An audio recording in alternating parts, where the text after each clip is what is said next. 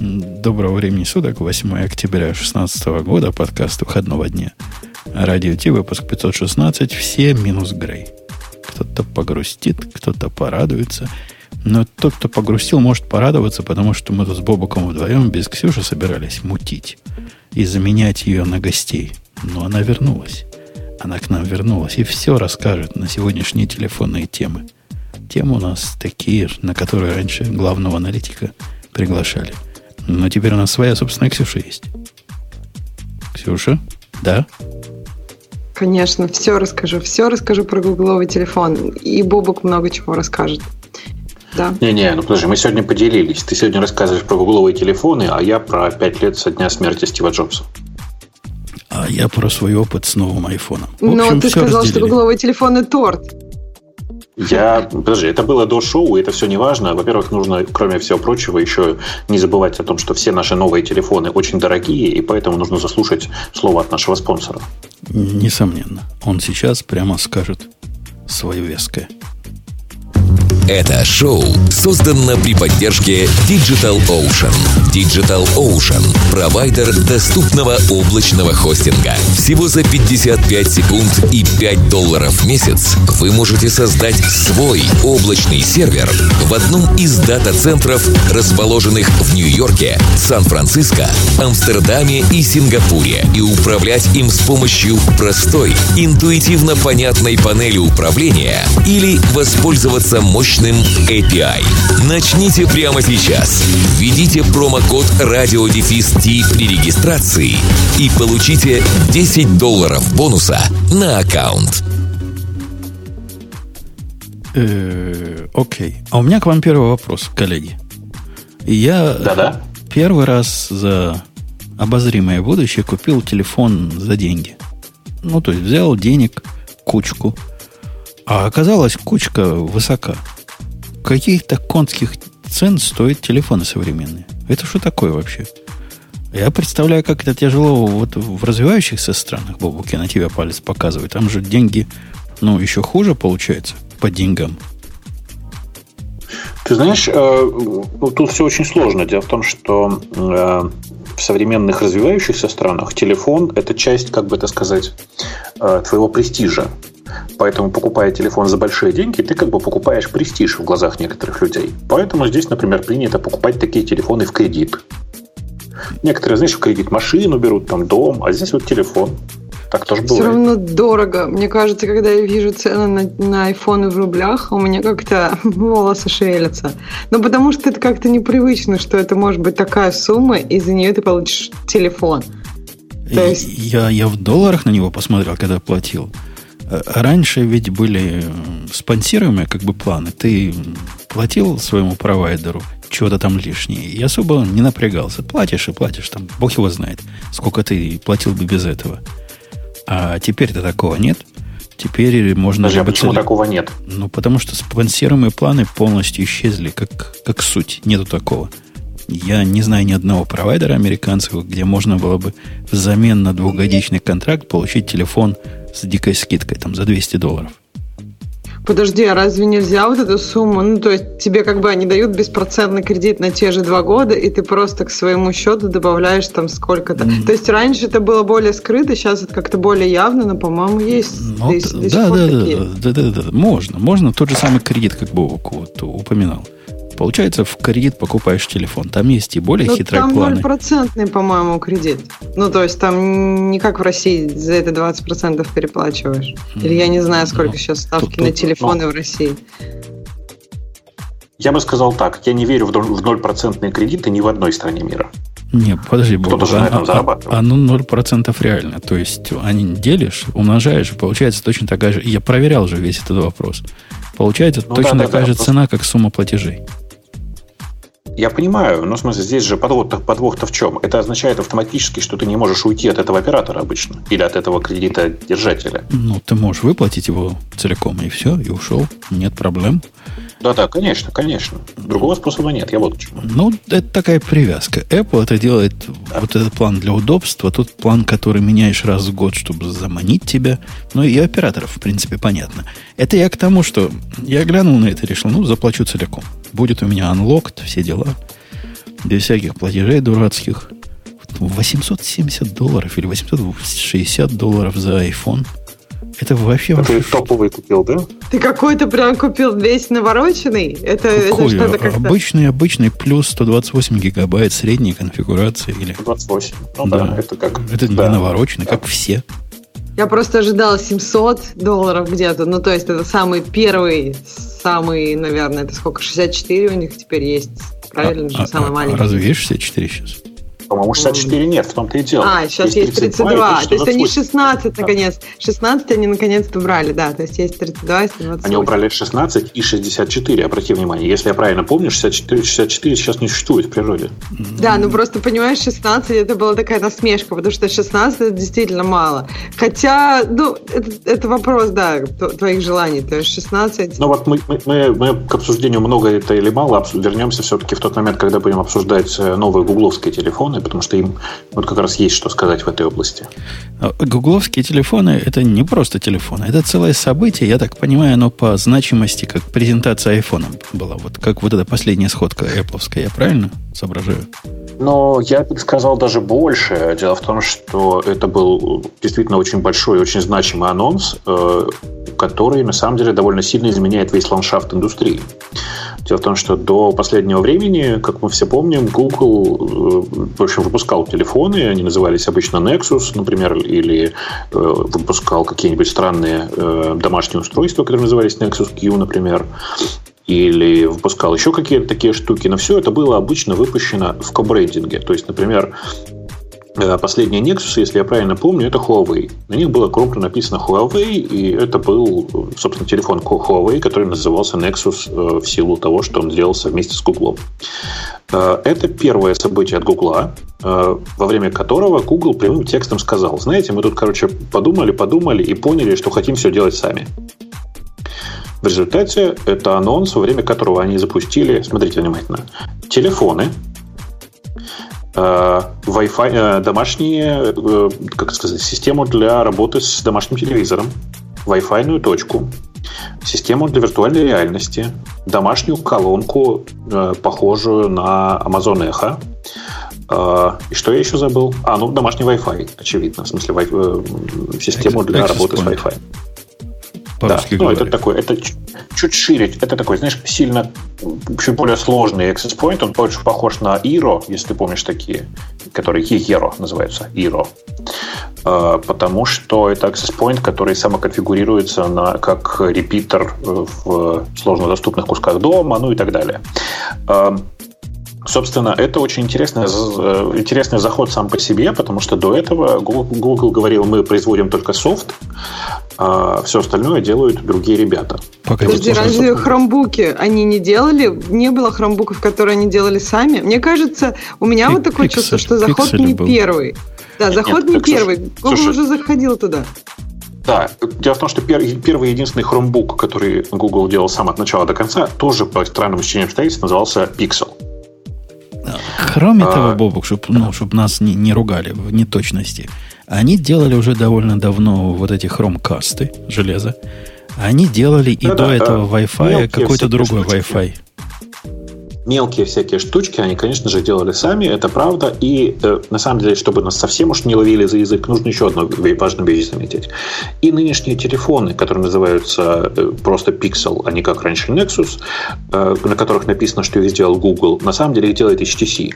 Это white label HTC телефоны, которые, собственно, сделаны HTC по заказу Google. А, в чем, собственно говоря, весь э, шум-то, откуда взялось столько шума? Дело в том, что это довольно сильная заявка э, на то, чтобы прекратить, э, как бы это сказать, заигрывать в дружбу с производителями железа, на мой взгляд, точнее. Давайте потихонечку по этим устройствам пройдем, а потом Не, ну, уже главное, будем... Главное, и, собственно, ежу понятно, это телефон, который как iPhone, да, только другой. Этот телефон, он тоже он со своеобразным гугловским подходом. Обратите внимание, телефонов на самом деле запустили два. Телефон называется Google Pixel. Э, один называется Pixel, а второй называется Pixel XL, если я правильно помню. Э, презентация, конечно, она как бы совершенно не шедевральная была, поэтому про нее говорить довольно скучно. А вот сами телефоны, они довольно интересные по двум, по, по двум, на мой взгляд, очень важным моментам. Момент номер один. Посмотрите на их внешний вид. Ну, собственно, если вы слушаете настолько в аудио, ну, наберите Google Pixel и посмотрите на то, как они выглядят. Я вот интересное упражнение придумал. Попробуйте немножко прищурить глаза. А теперь скажите мне, ничего не напоминает по контурам, там, вот по э, рабочему столу, по иконочкам? Так подожди, ты хочешь сказать, это... что они наняли того же дизайнера, который раньше айфоны в Samsung обводил? Да, я думаю, что это примерно так, э, потому что, ну, даже, даже, может быть, нехорошо так говорить, но я бы другое сказал. Давайте не будем говорить, что они копируют iPhone. Это не важно сейчас. Это просто безликий совершенно телефон. В смысле, он, он выглядит ровно так же, как все остальные телефоны на Подожди, рынке. Подожди, но iPhone тогда абсолютно безлик ту тоже. Ну, да, просто нужно не забывать, что есть э, как бы оригинал, а есть огромное количество безликих повторений. Вот просто дизайн айфона, напомню, пятого, э, какого, шестого, да, это сколько, два года уже прошло?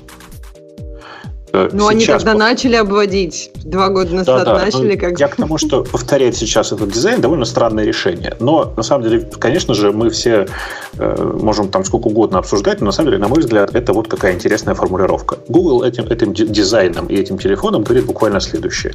Это наплевать, как выглядит телефон, главное – это экран. Эта мысль подчеркнута еще одной интересной фишкой. Э, дело в том, что вот эти два телефона, да, которые Pixel и Pixel XL, э, они отличаются только размером экрана, больше ничем. У них совершенно идентичная начинка один в один. Вот вообще совсем никак не отличаются, кроме экрана. Это очень интересная мысль, на самом деле. Ну, и, очевидно, они еще различаются ценой. Цена различается, если я правильно помню, на 100 долларов. Подожди, но если ты сделаешь абсолютно одинаковые телефоны, которые отличаются только экраном, то большой, у большого, очевидно, будут проблемы с батареей. Ну, то есть тебе нужно сделать большой, или он и, либо он будет медленный, потому что, ну, больше экран, тебе нужно... Ну, то есть ну, я... Очевидно, что там, наверное, разных объемов батарейка. Я, честно, не заглядывала в эту часть спецификации, думаю, что она разная. Но я то есть, мне том, кажется, они чуть-чуть... Они не отличаются. Как бы... Они ну, не отличаются да, ни отличаются... чипсетом, ни производительностью, ничем. Только, только размером экрана. А, при этом это первые телефоны, которые сейчас запущены э, на э, Android 7.1. Э, и произошло там довольно много интересных всяких изменений. Например, из того, что все почти замечают, ну, это сложно было не заметить, про это много говорилось на презентации, в этом приложении нет Google Now. Здесь просто нет Google Now. Вместо него там новый, как он называется, Google Ассистент, да, Ассистент. Э, новая система, которая на самом деле заменяет собой Google Now и которая, собственно говоря, и будет постоянно работать вот этот самый ассистент, который будет выполнять те же самые функции, что Now, плюс еще возможность, э, ну, типа нормального как бы текстового общения с ним. Ну, это же какая-то реинкарнация Google Now, то есть часть да. функций, все те же да, Google да. Now, просто плюс общение вот в таком каком-то и помощь ассистента, ну, не помощь, какие-то уча- участие его в твоих диалогах, участие его в разных других частях системы, правильно?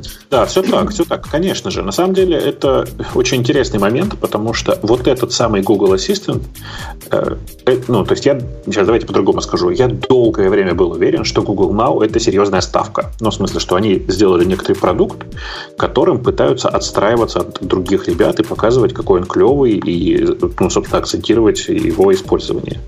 Оказалось, это не так. Оказалось, что э, по большому счету э, Now для них был не настолько важен, а важно было э, иметь какую-то другую систему, которая показывает Э, ну, там, типа, карточки с э, информацией, или которая помогает тебе как-то там реагировать на окружающую, на окружающую действительность.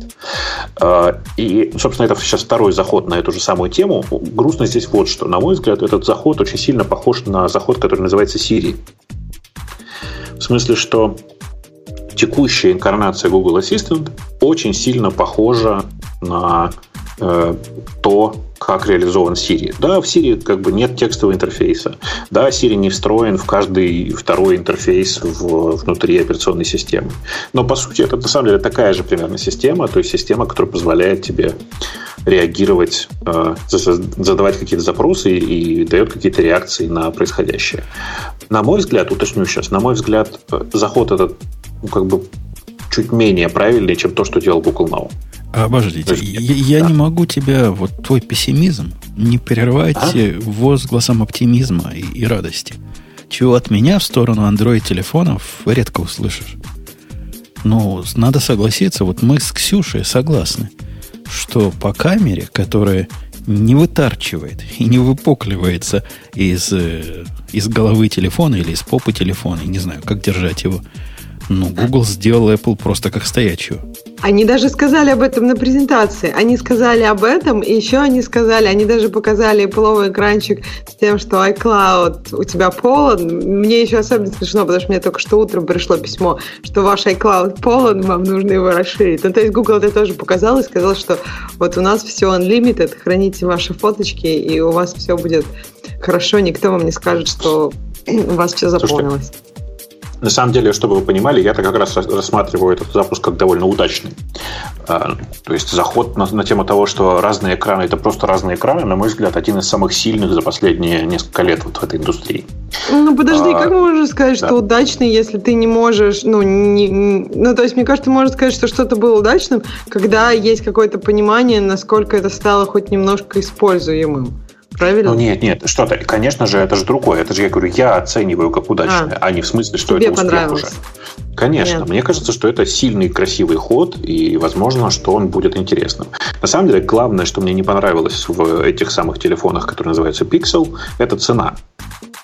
Потому что самый дешевый из них стоит 650 долларов, ну 649 долларов. Так это же абсолютно по похоже на то, что делает Apple. Вообще вот эта презентация в Гугла... Конечно. Я сейчас знаю, конечно. чем меня закидают, но то есть у, меня, у нас есть статья об этом, это не моя идея. То есть идея статьи, что все, что сейчас сделал Google, вот просто то же самое, вот один в один сделано какой-нибудь другой компании. То есть это Apple с телефонами, это Amazon с Экой, это Samsung с VR, они просто сделали эти же самые продукты, только где-то, да, там чуть-чуть лучше, где-то там что-то добавили, исправили, иногда сделали подешевле.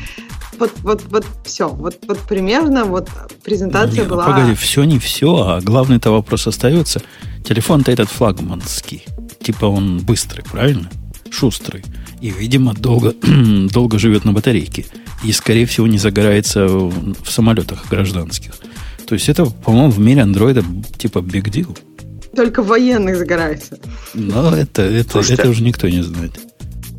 На самом деле, один из самых интересных моментов э, вообще в этой презентации, это когда Сундар, собственно говоря, в какой-то момент, помните же, да, тут объявил, что э, строит, ну, по сути, другой совершенно Google, в котором, который и будет являться тем самым единственным устройством, которое вам на самом деле нужно.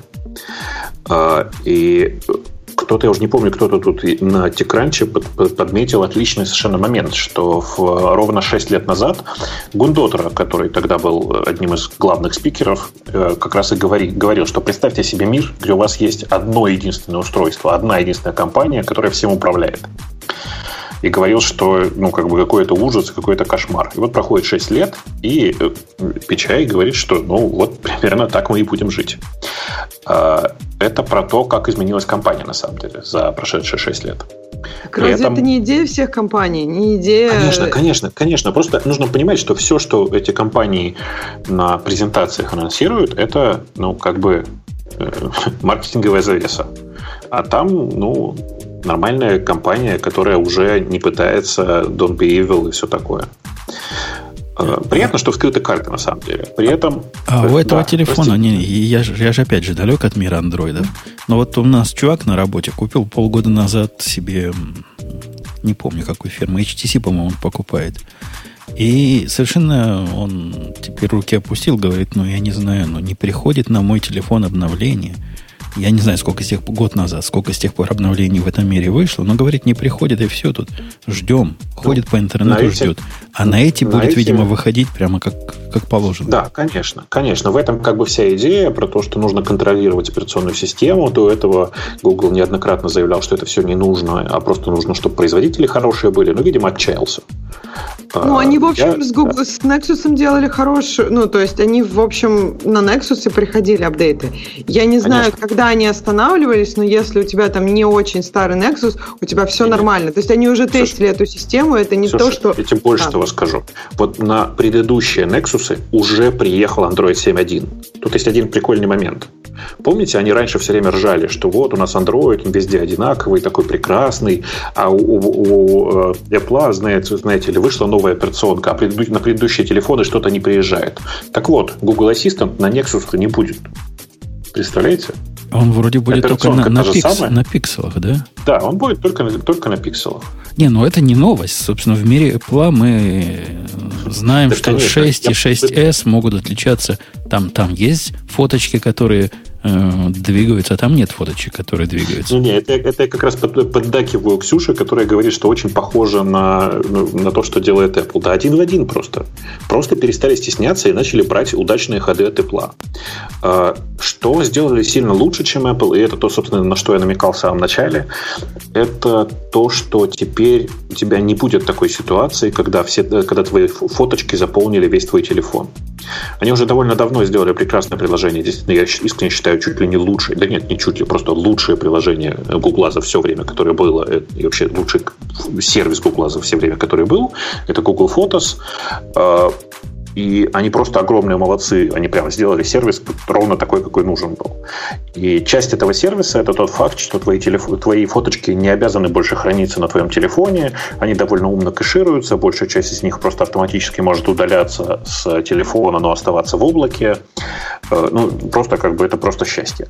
И плюс ко всему, ну, до недавнего времени они продавали э, э, место на Google Drive, собственно, в котором размещаются и фото, ну, Google Photos на самом деле, э, э, подавали это место по некоторой цене, и цена там была установлена такая, что если ты скажем так, если ты хранишь там оригиналы, то места там довольно немного, оригиналы фотографий. А если ты готов на то, что это будут пережатые фоточки, то есть фоточки уже в пожатом JPEG, то как бы оно все бесплатно. Для телефонов Pixel эти ограничения отменены, и оригиналы фоток будут храниться в облаке за бесплатно. Вообще, с точки зрения вот этого места в iCloud, ну, ты в него целишься, да? да? На него кидаешь ну, да, кассету. Конечно. Э, совершеннейшее хамство. Ну, то, что происходит в Apple, это хамство.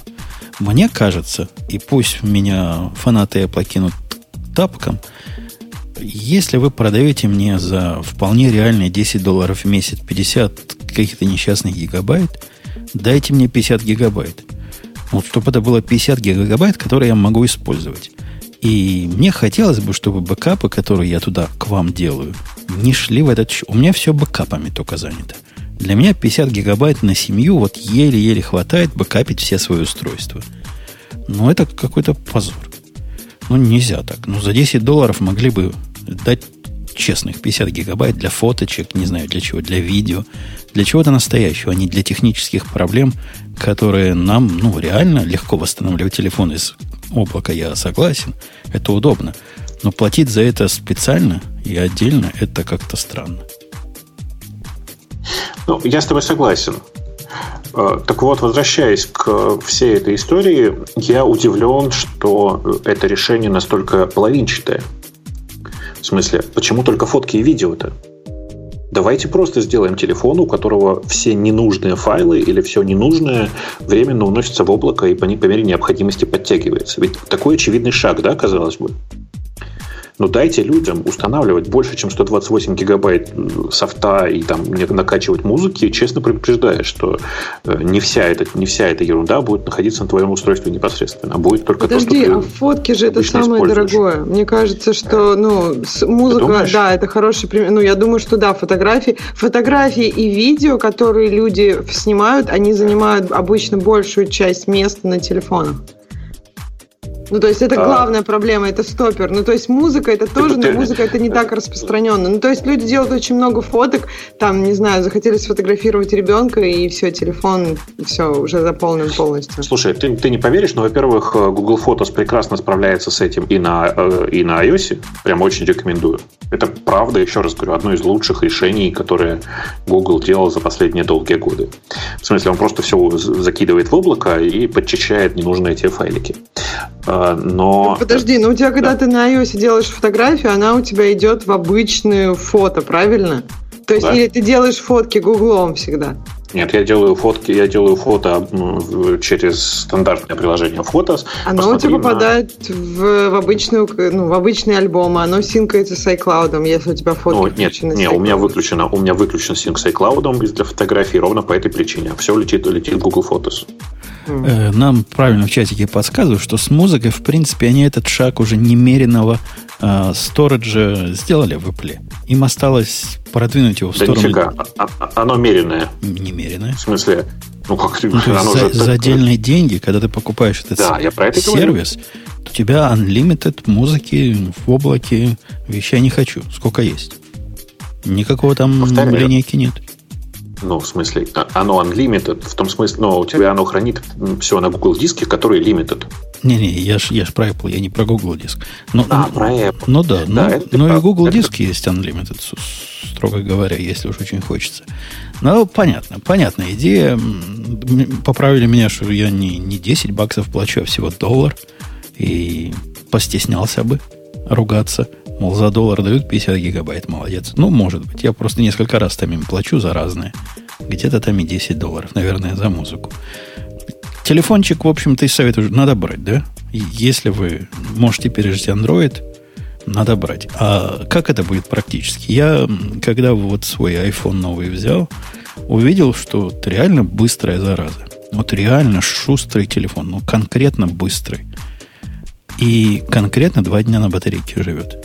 При этом я же еще в режиме, так сказать, первой любви, медовый месяц, привыкания, я им больше пользуюсь, чем обычно бы пользовался два дня. У меня, если вдруг я пойду на Pixel, будет так же или, или как обычно? Но первые тесты таких как бы независимых журналистов говорят, что нет, живет он точно так же примерно сутки. То есть, как бы это нельзя сказать, что это прямо супер какая-то большая батарейка. Но зато телефон действительно по своим ощущениям больше всего похож на iPhone за одним важным, как мне кажется, минусом. Ну или некоторым кажется, что это плюс. А, обрати внимание на сам телефон. У него на задней крышечке такой кругляшок, видишь? Вижу. Это, это сканер отпечатка пальцев. Э, подвох чувствуешь?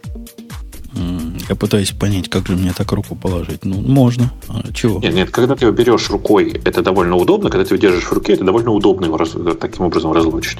Но вот если, например, телефон лежит на столе, как я привык, телефон лежит на столе, сообщение пришло, я пальчик приложил, да, и как бы не поднимая телефон со стола. И все. Э, так уже не получится. Ага.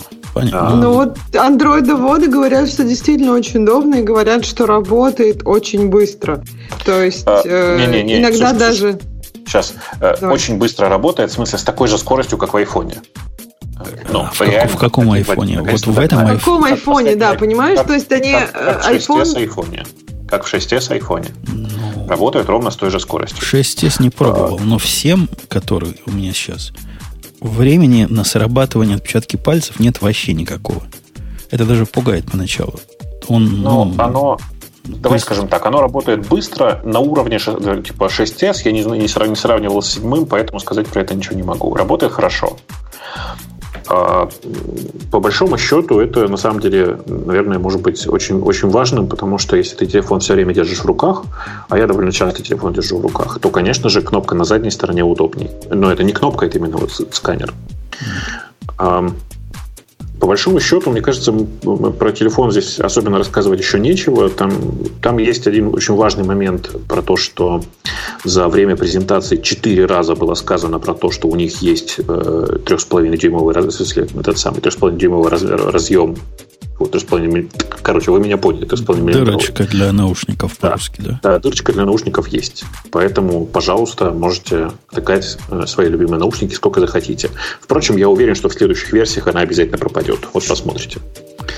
Ты думаешь, а... прямо следующий? Мне кажется, что еще немножко это потеплится. Но я думаю, в итоге, да, это пропадет так же, как там флоппи диск. Со временем. Да, да, да. Ну, я думаю, что в следующей версии Pixel она пропадет, потому что вряд ли Pixel будет обновляться очень часто. Тут, кстати, есть интересный момент. За всю презентацию никто ни разу не сказал, что это телефоны вместо Nexus. Возможно, это премиальная моделька, а Nexus продолжат выпускаться, например, с каким-нибудь Huawei. Интересно, кстати, что э, всплыла, э, всплыли детали э, выпуска, собственно, этого устройства, и оказалось, что изначально планировалось, что эти устройства под названием Pixel выпускать будет именно Huawei, но ребята из Huawei отказались в тот момент, когда узнали, что Google категорически против наличия любого указания на компанию-производителя на передней или задней стороне, э, стороне устройства. То есть они хотели, чтобы там было написано изготовлено компанией Huawei, там для Google или еще как-нибудь, но Google был категорически против, и ни одного упоминания компании там на самом деле нет сейчас. Слушайте, умные такие, а вот когда они в свое время Motorola покупали, мы ведь все спекулировали, что это будет то самое, то самое производство, которое будет делать те самые Google фоны. И нет, не, а почему не пошло? Почему? Они же их продали уже, да, кому-то? Они их продали, по-моему, Lenovo, если я правильно помню. Эм, ну, мне кажется, что они не покупали сами саму железную компанию. На самом деле они купили патенты и за одним железную компанию, которая с самого начала была с целью перепродажи. Вот у меня гипотеза такая. Ну, окей, для этого, видимо, надо а реальных аналитиков. Нет, просто вопрос интересный. То есть они купили компанию, которой они могли бы делать телефоны, но при этом, получается, им каким-то образом более выгодно взаимодействовать с Huawei, с Asus, один из Nexus, насколько я помню, был Asus. Ну, то есть с разными другими компаниями делать вместе с ними телефоны. То есть они знают, ну это получается, они не хотят все-таки быть железной компанией в полном смысле этого слова, правильно? Ну или я не, не готовы, знаю. или... Подожди, я, я не знаю, а есть ли необходимость сейчас в этом? На самом деле, вот представьте себе на секунду, что э, железо на самом деле производит не Apple, а Шмэппл. Ну, мы узнаем, что ли, что-то по этому поводу? Да нет. Ну как? Производитель... Когда, когда телефон идет, я следил, откуда он идет, прямо из Китая континентального идет и идет. То есть делает его, Слушай, понятно, какие-то заскорузлые китайцы. На самом деле, чтобы вы понимали, по большому счету именно это и происходит. Вполне может так оказаться, что компания HTC станет Foxconn для Google. Мы же не знаем, что происходит, по большому счету. А, ну, да. Только удивительно, почему, собственно, свой производство. Ну, может, действительно, Моторола как-то слишком много в Америке сделала, и это слишком я думаю, дорого, что, черт его знает. Я думаю, что еще тут такой тонкий момент, что Моторола никогда не производила успешных телефонов, а у HTC несколько успешных моделей были. А, ну, никогда, никогда я имею в виду успешных телефонов на Android, конечно, в смысле. Был, был там какой-нибудь Moto X, который оказался относительно успешным, но Google, Google, видимо, никогда не устраивал, потому что он его никогда толком не фичерил. Слушайте, Поэтому, ну давай, давай, давайте же об интересном. Телефоны, бог с ними. Они, мы поняли, да. это как iPhone, только другой. Кнопка да. с другой стороны. А вот, э, вот эту свою картонную приблуду они сделали в реальном материале. Это же big deal. Ну, это не картонная. Подожди, это же не картон. Значит, смотрите, это вот какая история. Эм, в, на телефонах Pixel, кроме всего прочего, объявлено торжественно еще, что будет работать такая система, которая называется Daydream VR. А, работать она будет только с телефоном Pixel. Это первые телефоны, которые поддерживают эту штуку. И это на самом деле расширенный вариант э, виртуальной реальности в режиме картборда. Ну, я и говорю, картонная хрень, да. Да-да-да. Одновременно вместе с этим они выпустили э, такой сказать, наголовный валенок, как сейчас принято теперь говорить, потому что, если посмотреть внимательно на материал, очень сильно похоже на валенок, правда, по внешнему виду, на войлок. Э, так вот, это на самом деле просто обычный картборд, Э, собранный из приличного материала, то есть на самом деле, ну, как он фабрик, в смысле, он на самом деле не войлок, конечно, в смысле, это просто такой, ну, текстиль плюс пластик. Э, внутри него точно такие, такие же, такая же резинка плюс э, чуть более качественные линзы, чем раньше. И все это вместе и вместе с особым удобным, как это сказать, не джойстиком, контроллером, таким очень простеньким, продается по цене 79 долларов. То есть на самом деле, э, на самом деле это как бы такая штука, которая должна будет, по идее, показать виртуальную реальность в мобильном режиме. Об, э, Чем об, на самом деле... Об, об, обожди, обожди, я чтобы а? Шо понять. То есть э, там 5,5 дюймов наверняка, правильно? У них же самый большой 5,5 дюймов. То есть вот это туда можно засунуть большой пиксель. Сто процентов. Есть какие-то технические препятствия засунуть туда большой iPhone? А, технических препятствий никаких нет, но все это, повторюсь еще раз, будет работать только с телефонами, которые официально поддерживают э, Daydream VR. Daydream VR сейчас поддерживает один единственный телефон, ну, то есть два в данном случае. Это телефоны Pixel. Погоди, а, а это, все, что... это все означает да. что? То есть линзы закроются черными накладками? Что, что нет, перестанет нет, работать? Просто, просто, ну, типа, не будет работать э, там вот эта вот специальная указка, например. Не будет работать, э, на самом не будут запускаться, скорее всего, все те системы, э, которые по непонятным, как бы это сказать, по непонятным причинам ограничены только этими телефонами. На самом деле, э, ну, я думаю, что это софтовое такое ограничение. Просто в рамках операционной системы Daydream VR режим будет, не, не будет запускаться. Это все. То бишь, то бишь, я, я вот, я к чему? Как можно было самому этот картборд для айфона сделать, найти какую-то программку, которая на разные глаза разное показывает, ничего не мешает и в эту штуку засунуть iPhone с программкой и смотри не хочу. Да, только не будут работать те приложения, которые написаны с использованием SDK и DreamVR. Mm, ну, хорошо, не будут. Ну, оно да, на, будут, наверняка будут для айфона и не будет никогда, поэтому да, это да, и не да, проблема. Для айфона не будет. А, ну, здесь, на самом деле, да, прикольно. прикольно Давай я, Бобок, это... тебя немножко поправлю. Во-первых, а? есть уже еще один телефон, э, ZTE Exxon 7, который а, ну, наверное, уже да, Daydream. Я... Плюс еще на Nexus 6P ты можешь поставить Daydream Kit, и он тоже будет поддерживать. Ну, то есть, мне кажется, что все-таки будут какие-то телефоны, которые будут это поддерживать.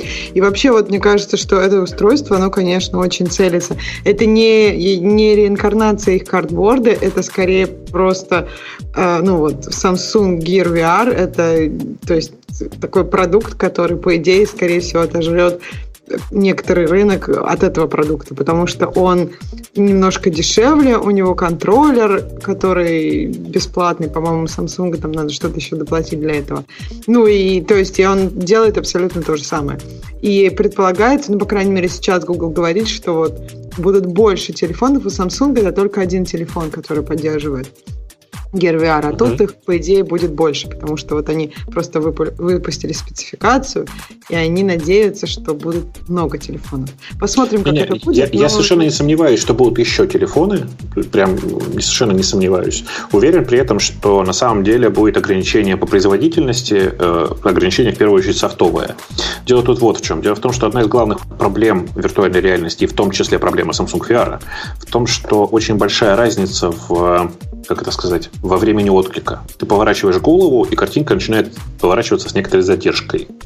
Вот в Daydream на самом деле этой проблемы практически нет. То есть она прям совсем ничтожна. Быстрые и, гироскопы ну, впендюрили? Ты знаешь, там непон... это как мне непонятно, чем конкретно они это решили, потому что сам, в самом телефоне толком никаких особо быстрых гироскопов нет. Э, возможно, что здесь вся фишка кроется в этом самом контроллере, вот в этом, не, знаю, как он называется, простите.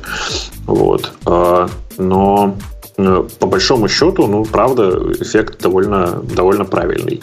По-прежнему сбивается, тем не менее, э, значит, сбивается ориентация, э, потому что ориентация, видимо, сделана на акселерометре. Что это означает? Если постоянно, короче, если 10 раз сделать головой влево-вправо, влево-вправо, то потом-то окажется, что ты, когда головой по центру смотришь, с точки зрения виртуальной реальности, ты смотришь все равно немножко не по центру. Но это на самом деле мелочи, по большому счету.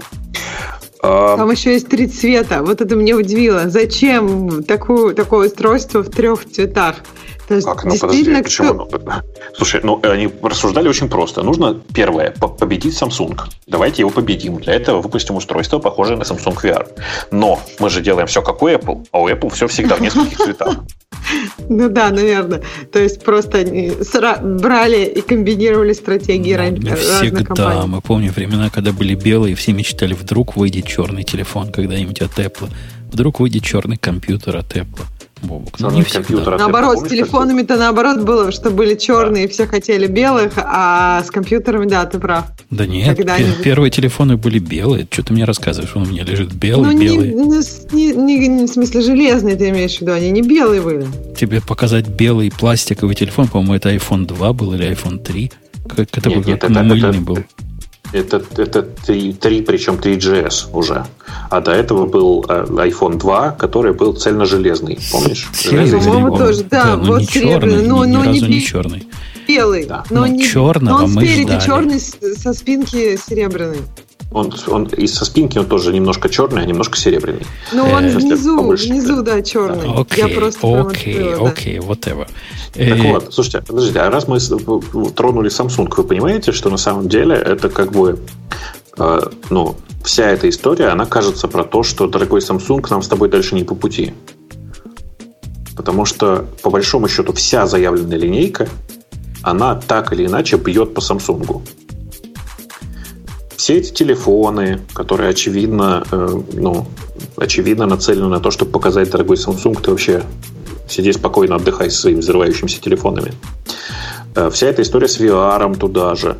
То есть, на самом деле, Google как бы мягко и аккуратно намекает, что не надо строить большую компанию, которая базируется на Android. У них свои планы на эту тему. Ну, с Samsung. От Samsung сейчас все бегут, как когда шпаренного. И, собственно, я таки понимаю, почему. Есть причина, об этом мы ниже поговорим. Google, ну, да, Google Wi-Fi. Почему вообще это нужно? Зачем это нужно? И, и такая ли у него будет э, печальная судьба, как у их предыдущего хаба, который был до этого? Кажется, предыдущий, который назывался OnHub, они продолжают, по-моему... Э, нет, как он назывался? Кто помнит? Не помню. Ну, Ладно. Э, вот это, кстати, да. показательно. То есть была какая-то хрень уже от э, Гугла, которая решала ту же самую проблему, а теперь такая же, только беленькая. Ну, в общем, такая же только беленькая, причем она, э, кроме всего прочего, стекается, в смысле, что можно их купить несколько, и тогда они будут автоматически настраиваться как репитеры и, собственно, расширять зону покрытия. Прикольно, что само устройство довольно маленькое. Я всегда очень раздражаюсь от фоток Э, всех таких устройств, потому что, обратите внимание, эта штука кажется, что она без шнурка. На самом деле у нее довольно неприятный плоский шнурок такой, э, как у большинства таких устройств. То есть, в смысле, ему всегда нужна розетка. Э, и эта штука, на самом деле, ну, понятно для чего. Для того, чтобы просто легко можно было настроить твой домашний интернет и одновременно, я думаю, для того, чтобы контролировать, как именно идут потоки трафика у тебя в доме. Все вполне логично. Ну, может быть. Возможно, они смогут занять нишу. Я даже не знаю, чью не, нишу они пытаются занять. Выдавить Airport Express из того маленького рыночка, на котором они сидят. Там же всякие Asus и Netgear и прочие Linksys рулят.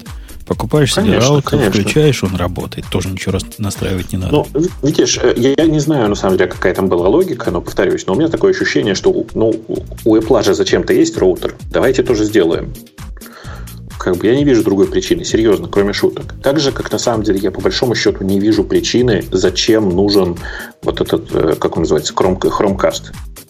Ну, Chromecast устройство любопытное всегда было. Но вот зачем ему 4K надо? Вот это хороший вопрос. Нет, нет, 4K это святое, пожалуйста, не трогай. 4K понятно, зачем нужен. У меня есть э, некоторое количество мониторов с нестандартным разрешением, которое немножко больше, чем Full HD. И предыдущий Chromecast с ними просто не работает. Ну, в смысле, он упорно показывает Full HD. Поэтому отлично, что они нарисовали 4K. Все хорошо, но там у меня, у меня другой вопрос, который важный возникает. Вот смотри, они до этого показали Google, Google Wi-Fi с, э, с этой самой, с 802.11 AC с э, высокой, высокой, высокой, пропускной способностью. И тут они выкатывают э, Chromecast, про который рассказывают ребята, он поддерживает 4K, он поддерживает аудио и видео в формате Dolby Vision, он в два раза быстрее и поддерживает Ethernet ну, назад может, к проводам. Может, никакой AC не сжатый 4K не пролезет. Собственно, я могу предположить. То есть, ты понимаешь, вот эта маленькая коробочка, вот которая сейчас нарисована, обрати внимание, красивая, да, коробочка? А, такой кругляшок, из которого торчит HDMI шнурок. Внимание! Тут опять тоже не рассказано. В эту коробочку ты должен будешь воткнуть еще USB-шнурок, чтобы питание получать, очевидно. И Ethernet шнурок, чтобы, чтобы как-то питание, чтобы как-то сеть доходила для этого самого 4К. То есть, на самом деле, это будет знаешь, такой мини-хаб, в который воткнута куча проводов. Ну, они, по большому счету, все такие. Они перешли с форм-фактора свистка, вот у которого э, один из разъемов был прямо HDMI, вот, без провода. Но всегда так, и у всех так, и, и ну, тут ничего особого такого нет странного. Ну, то есть, да, но у этих еще Ethernet появился, ну, молодцы. По-моему, Ethernet есть и Fire TV, который большая коробка, да, тоже есть.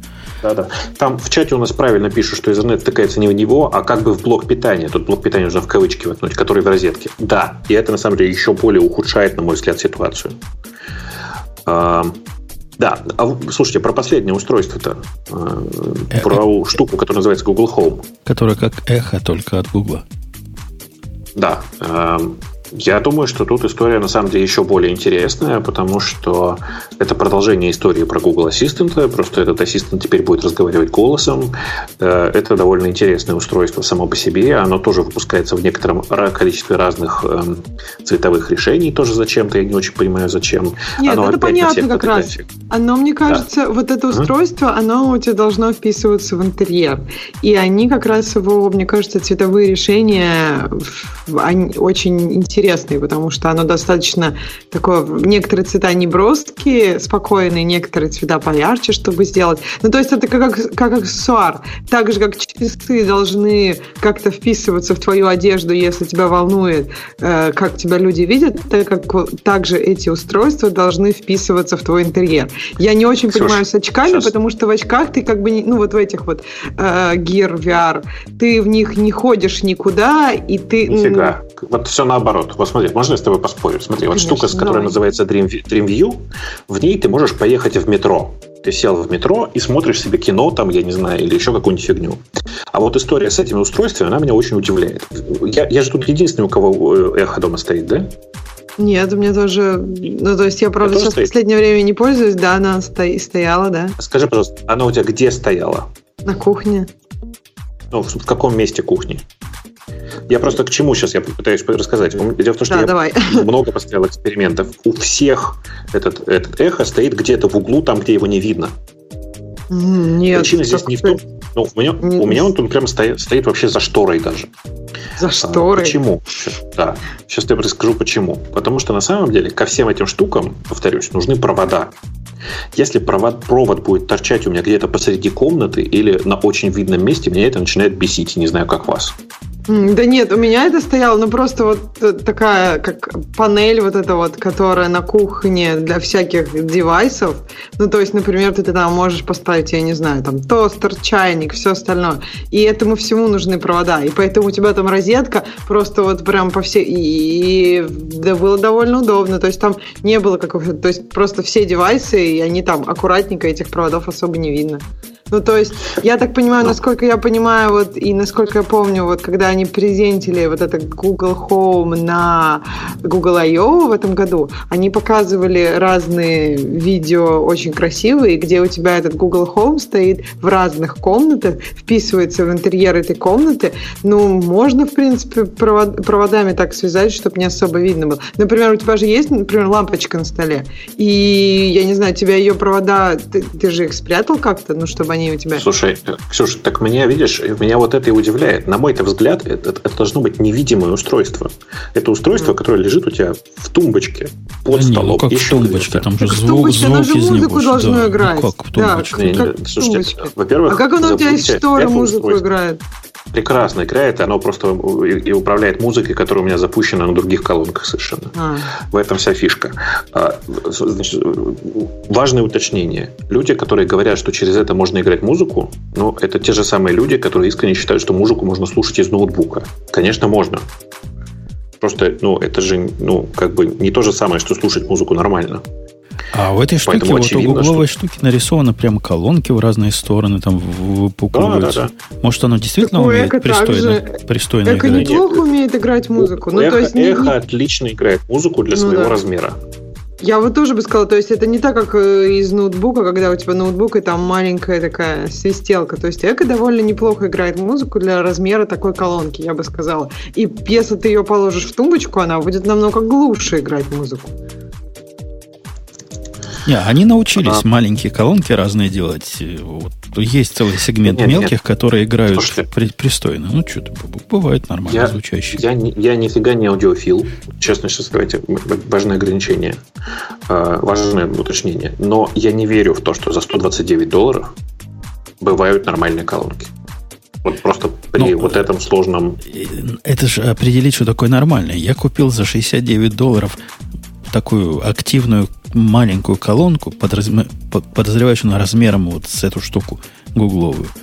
И я от нее ничего не ожидал. Жена хотела, чтобы в спальне можно было, значит, что слушать. Она меня удивила. Она играет не на 70, ну, я такого за 70 долларов не ожидал. Прямо конкретно, нормально можно ее слушать по Bluetooth туда идет, прямо играет, ну, достойное да, устройство. по Bluetooth, понятно. Ок, хорошо, я понял, э, куда я попал. Что, тебе, я понял, куда я попал. Тебе, тебе Bluetooth хорошо, мало, чтобы MP3 туда загонять. Не-не, э, Bluetooth, в смысле, ты прям туда MP3 перекидываешь или чего? Да не перекидываешь, это Bluetooth колонка. А, ты, я понял, ты играешь по оси в этом самом, по, ну, по Bluetooth профилю. Смотри, значит, э, я все хорошо понимаю, и я понимаю, что многих этот звук удовлетворяет. Но то, что это будет звук для большинства нормальный, я не верю. Эта колонка нужна исключительно для того, чтобы разговаривать. Для музыки, для видео, для всего остального нужна другая колонка. А, да и поэтому я не очень сноб. понимаю, зачем. Вы сноб. Mm. Я, я уверен, 90% тех, кто покупает, вот как Ксюша, и как я, который купил эту колонку, чтобы было, говорят, ну, нормально, не надо мне что-то другое для спальни, где и условия не те для прослушивания. Ну, надо, чтобы умело играть и хорошо. Бобок, мне кажется, ты аудиофил, ты просто невыраженный. Ты просто еще, тебе нужно камень совершить. Тебе нужно сказать, еще... Что, да, я аудиофил. На, на самом деле HDMI разъем у него золотые, вот это его будет камао, да. Мы вот все нет одного HDMI разъема дома, кроме как в мониторе, а в нем нет колонок, прости. Грустно. Ну так для картинки а... тоже золотые разъемы, знаешь, картинка будет четче и молодцеватее если разъем Короче, золотой. Ладно, ладно, ладно, застремали, хорошо, молодцы. Слушайте дальше музыку через Bluetooth. Это увлекательное дело. Я тоже так делаю все время в машине, потому что очень ленивый. А, но по большому счету, повторюсь, я не очень понимаю смысл эм, там, типа, издеваться над этим устройством, потому что оно прекрасно умеет управлять и нормальными колонками, э, которые можно купить совершенно отдельно. Э, повторюсь еще раз, для меня эта штука это напрямую просто заход на э, историю с Amazon Echo, и кажется, что Google этого особенно не скрывают. Там очень смешно во время презентации было сказано, что в списке интеграции с Google Home, что это не просто так, и, например, вы сможете управлять, соответственно, их поддержала э, даже компания Nest, которая встроила в свои э, эти самые термостаты управления через э, Google Home. Их поддержала Samsung, и они даже сами э, вообще собрались и написали, э, как он называется, слой для EFTT, для, того, для, для EFTTT, для того, чтобы можно было делать разные такие штуки. Э, слово Nest меня очень заставило поржать, простите. А, а, да, и, конечно, у них, будет, у них есть управление лампочками от Philips. Э, Все остальное придется писать самостоятельно, но ничего страшного в этом нет. Э, мне кажется, что это все история про наступающий потихонечку Amazon, потому что э, Amazon сейчас реально просто, вот в смысле Amazon Echo сейчас встраивается просто во все подряд. Тут недавно тут прошел анонс, что он будет встраиваться, в смысле из коробки поставляться на американском рынке в автомобилях BMW, например. Э, это не считая Форда и прочих других компаний, которые уже давно заявили, что будут поддерживать Amazon Echo. Я уверен, что Google сделает по умности систему, мягко говоря, не хуже, чем э, Amazon Echo, а скорее лучше. Но я не уверен в том, что им удастся получить такое же количество интеграций, как уже есть у Amazon. В смысле, количество вот этих вот skills, которые уже понаписаны для Amazon, оно прямо нереальное. Прям вообще. Окей. Okay. Э, не можем мы выйти из телефонных тем, но мы по-быстренькому, по-быстренькому скажем, что у карма карма, она такая штука справедливая. Она догнала Samsung еще раз. Э, э, речь идет о очередном возгорании. Ксюша, ты в курсе? Он опять горит. Уже, уже новый, уже починенный. Тоже горит. Ну, было несколько, да, уже случаев. А, ну еще со старым. А с новым, я так понимаю, что эвакуировали самолет, да? Это ты про это говоришь? Ну, да, там у, у чувака в кармане выключенный телефон начал разогреваться, и он бросил его бедный на пол, он там чуть пол не прожег. И я себе это такие вижу. Помните, как в фильме? В каких-то чужих эта штука плюнула, и оно вот так через, через все прошло. Вот, вот, вот в Samsung делают чужие. Слушайте, на самом деле все не так весело, в том смысле, что реально сейчас э, происходит черт что. Я вижу часть э, истерик, и доведших до того, что некоторые компании вообще запретили просто пользоваться телефонами Samsung э, на борту, в смысле приносить его на борт. Ну, а их можно понять. Ну, вот, не, не, не, Galaxy Note 7, просто совсем. А, любой. совсем? Э, да. А, есть люди, которые... Есть компании, не так, есть э, американские, там, AT&T и прочие ребята, которые, кажется, всерьез обсуждают э, запрет на продажу Galaxy Note 7 в своих сетях. А, и на самом деле это действительно довольно грустная история. То есть, смотрите, Я слышала, что меняют всем. Ну, Уже то есть все, все, все согласились. Да. Главное поменять все. его на любой телефон. Да. Меняют на любой другой, совершенно верно. Это как бы понятная тоже история, на мой взгляд. А, но мне в этом отношении кажется, у меня есть конспиративная теория, которая довольно неприятная. Во-первых, мне очень нравится мысль а, одного китайского аналитика, который очень мощно задвинул, что на самом деле все вот, что происходит сейчас с Samsung, вообще все, что происходит с Galaxy Note 7, это не просто так произошло, а результат скорее, знаешь, такой типа накопленной ошибки. Результат того, что долгие годы компания стран, двигалась в странном, в странном направлении. Вот как бы это и произошло. С одной стороны. С другой стороны, очень прикольно, что все это происходит одновременно. Э, Samsung попытался отказаться, не так, попытался попригрозить Google Тайзеном. Э, Google отказался от ну, широкой партнерской программы в пользу производства собственных устройств. Э, Samsung начали взрываться телефоны, э, и они, ну, то, что, то, что, то, что сам телефон начали взрываться, так тоже бывает, но попробовали выпустить патч, и оказалось, что патч тоже не работает, как мы видим. То есть, на самом деле, все против Samsung. Что же будет дальше? Ну, я вангую, что нота не закроют линейку, потому что это уже не, не восстанавливаемый ущерб нанесен репутации. Ну, это надо закрывать. И я не знаю, надо ли только Note слово выбирать, или Galaxy тоже, а еще лучше и Samsung убрать из названия, ну, чтобы не было вообще плохих ассоциаций. Но с нотами будущее у этой марки не, не веселое. Э, очень э, увлекательно читаю чат, а там пишут, Бабука сегодня подменили, никогда столько чуши не нес. Ребят, ну, э, я вам что, что хочу сказать-то. Понимаете, сегодня кто-то должен был говорить, что у Гугла тоже получаются неплохие телефоны. И, во-первых, никогда это вы тут с нами недавно сидите. Бывало. Всяко ну бывает. Ну все, бедного Бобока. Мне Вообще кажется, просто затроллили. Мне Слушай, очень это ты виновата. Да, я во всем. Конечно, я всегда во всем виновата. В общем, мне понравилась идея про то, что это накопленная ошибка. Мне кажется, что у Samsung то есть вот меня почему-то не удивляет вот эта история, что вот у них они выпустили патч, и он у них не работает. Потому что истории про их разработку, про то, как, как у них, ну, какое у них отношение к пользовательским данным, ко многим таким вещам, меня не удивляет, что у них выпускается патч, и он не работает. То есть мне кажется, что они все-таки достаточно несерьезно относились к телефонам и к их производству. То есть мне кажется, что у них есть как бы такая историческая предыстория компании, когда они делают бытовые устройства, там, холодильники, микроволновки. И это, мне кажется, все-таки совсем другой рынок. То есть, когда так они история... это делают как попало, господи. Они это делают как попало, но это не так страшно, понимаешь? То есть, мне кажется, они делают это как попало, но, в принципе, иногда для некоторых устройств это, в общем, нормально. Потому что остальные такие же примерно производители тоже делают как попало. Ну, заискрилась у себя микроволновка не страшно. То есть немножко Слушайте, другой а... подход. А вы а, а, оценили вообще ну, концепцию-то про то, что тут в чате просто кто-то наконец-то меня поддержал, что может это Google потихоньку конкурентов с рынка убирает?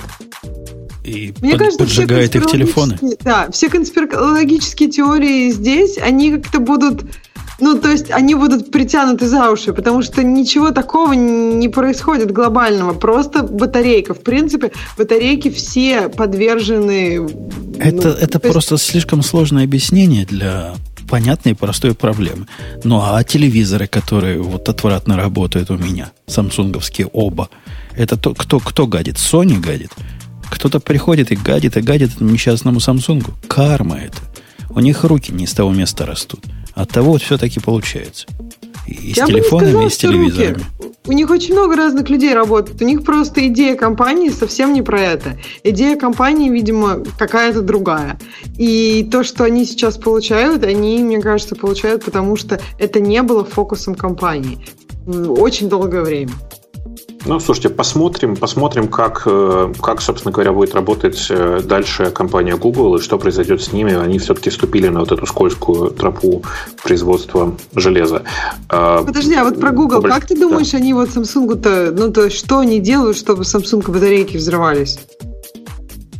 Ну, в смысле, конечно, они внедрили своих, внедрили своих агентов. В коде андроида и в Samsung написано, в, то сразу взрывать батарейку. Впендюрили в Android такую специальную фичу, которая понимает, бежим на Samsung, и начинает разогревать батарейку до не, несанкционированного режима. Ну что, понятно как? Эм, да, я тут в чате продолжаю искрить. Меня тут спрашивают рассказать, как, э, эм, как же это так в фотоаппаратах вот это зеркало-то щелкает. Э, я вам хочу сказать, я тут недавно брал в руки большой фотоаппарат Sony, разбирал его и на опыте убедился, никакого зеркала там нет, все это вранье. Э, динамики спрашивают, есть ли внутри этого штуки, чтобы щелкать. Все динамики есть, так что теория вполне, мне кажется, оправдана. Это была шутка О, для ну, тех, кто слушает наше шоу уже да. давно на, нашел да. то, то, ту штуку, которая шел, щелкает, нашел и готов предъявить каждому, кто придет. Это там динамик, да-да-да. да, А, подождите, а когда а... мне говорят, что нехороший Samsung заставил меня купить плохой телевизор, то как заставил? Во-первых, они на этом рынке, как не знаю кто, ну, как Samsung на рынке телефонов, так они на рынке телевизоров. Их много, и они в основном там все. Во-вторых, что значит плохой? Ну, разные телевизоры. Я купил один простой для стола, один сложный относительно для, для комнаты. И оба телевизора вызывают отвращение у меня. Причем один из них через год перестал работать вообще. Так что не заставил, но вот они такое продают. И, и да, плохие телевизоры, что я могу сказать. Э, не знаю, э, на самом деле, вот честно, я понимаю, что людям не, не очень понятно то, что я говорю, и кажется, что я, э, как это сказать, продался Гуглу, но на самом деле вот этот текущий анонс Гугла и вся эта история с Samsung, она, как мне кажется, говорит, что Google делал, сделал все правильно. Потому что, да, у них был большой партнер и главный игрок на рынке андроидов, и, и компания, которая больше всего зарабатывала на андроиде, это Samsung. И Google, смотрите, как вовремя от нее отказался. Я больше скажу, Сколько? мне кажется, Google, да, все сделал вовремя. То есть мне кажется, что продажи пикселя будут сильно увеличены тем, что э, телефоны Samsung горят. Если бы они не горели, мне кажется, что сейчас было бы очень так тесно на рынке Samsung. Мне кажется, и iPhone 7 и Google Pixel выиграют от того, что у Samsung сейчас такая неприятная ситуация. Но, с другой стороны, может быть, наконец произойдет важное, и, может быть, наконец Samsung начнет все-таки пробовать выпускать телефоны на своем Тайзене. Я очень скептичен в отношении Тайзена и искренне считаю, что это не самая удачная операционная система вообще, и для телефона в частности, но какое-то разнообразие здесь все-таки бы не помешало. А как вам, мальчики и девочки, вот эта новость? Новость, которая э, потрясла, видимо, мироздание О. многих. О том, что да. RethinkDB закрывает лавку. А, и мою тоже, меня тоже потрясла, сейчас расскажу почему. А, в какой-то момент, тут, знаешь, у меня есть такой странный каналчик в Телеграме. А, рядом с, к, к этому каналчику ребята, которые хотели обсуждать мои новости, пристроили чатик. В смысле, начали отдельно в чатике обсуждать, и э, команда собралась там в чатике очень клевая, в смысле, люди сидят, тусят, разговаривают, очень дружные, и они недавно собирались лично. По результатам этой встречи э, кто-то напечатал, точнее, до этого кто-то напечатал наклейки, и ребята хотели мне наклейки передать. Поэтому э, один из э, участников этого чата дошел до меня лично, чтобы передать мне наклейки с э, логотипом этого чата. Наклейки, кстати, офигенные, прям вообще респект. Да, так вот, и спрашивает, говорит, слушай, а можешь какую-нибудь статью дать, чтобы повыбирать какие-нибудь интересные базы данных? Ну, вообще, что бы ты мог посоветовать? И в качестве одной из баз, которые бы я посоветовал посмотреть, потому что, ну, подход интересный, я сказал, ну, вот посмотри еще на RethinkDB, потому что она, ну, прикольная. Она прямо ничего такая. То есть тебя прошлый а. случай, Бобук, ничему не научил? И через два дня они объявляют, что все, мы больше значит, не поддерживаем RethinkDB, компания RethinkDB закрывается, нас всех тошнит. Кто до этого закрылся? Вот только кого Apple купили, помните, было? Да, да, да, да, да. Тоже Но как... те были вообще еще и closed source. Какой-то какой-то новый скиль. Тоже крутой и убьет Mongo. Я Foundation, зашел... кажется, если правильно Да, да, Foundation. Я зашел в, по-моему, там 400 комментариев на, на Reddit было к этому сообщению. Но, Ксюша, догадайся с двух раз, какой основной тон этих комментариев. Смысле, а что была такая база данных, да? Да нет. Основной тон, что RethinkDB делает Mongo как стоячую, и вообще Mongo это отстой, а RethinkDB наше все. Вы сидите в теме, которая говорит, что как бы она ни делала всех как стоячие, она все, она закончилась. Что ж вы греете воздух? Что ж вы энтропию в мире повышаете? Что ж вы тепловую смерть вселенной приближаете? Ну да, была, может, была хорошая, но нет ее. Все, поезд ушел, закрылась. Какой бы ни был плохой Монго, Монго есть, и Монго никуда не денется. И продолжать эти но... войны уже на костях, ну, это смешно даже. Слушай, ну, ты знаешь, на самом деле все не так однозначно. Мы, мы же не знаем, что произойдет с Mongo, если вдруг э, компания MongoDB прекратит свое существование. Ну, во-первых, Mongo так, видимо, будет плохо. Но Mongo, в отличие от ThinkDB, пользуется ну, реально большое количество разных людей, и в том числе ну, интерпрайзов. И я уверен, слушай, Mongo а будут допиливать, и та же Перкона да. будет пилить свою, как она и сейчас пилит, и никуда ничего не денется. А, видишь, я просто считаю, что в отношении баз данных важно, чтобы человечество не останавливалось. Ну, в смысле, если бы ребята из Монги в какой-то момент не начали это все дело пилить, то Монги бы и не было. Но на самом деле Монги как таковой и не было бы, если бы ребята из проекта CouchDB, который, как мне кажется, не самый, успеш... не самый успешный, в свое время не начали активно размахивать руками на тему NoSQL. Ну, или, по крайней мере, Монго была бы совсем другой.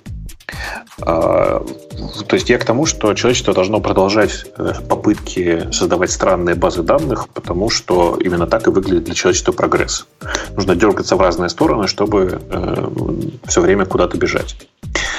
Ну так вот, э, история с Rethink как раз мне кажется грустной, потому что это как раз говорит компаниям, которые производят базы данных или пытаются их производить, что вообще-то, ребят, ну, как бы успешно вы не э, существовали, скорее всего, вы плохо закончите.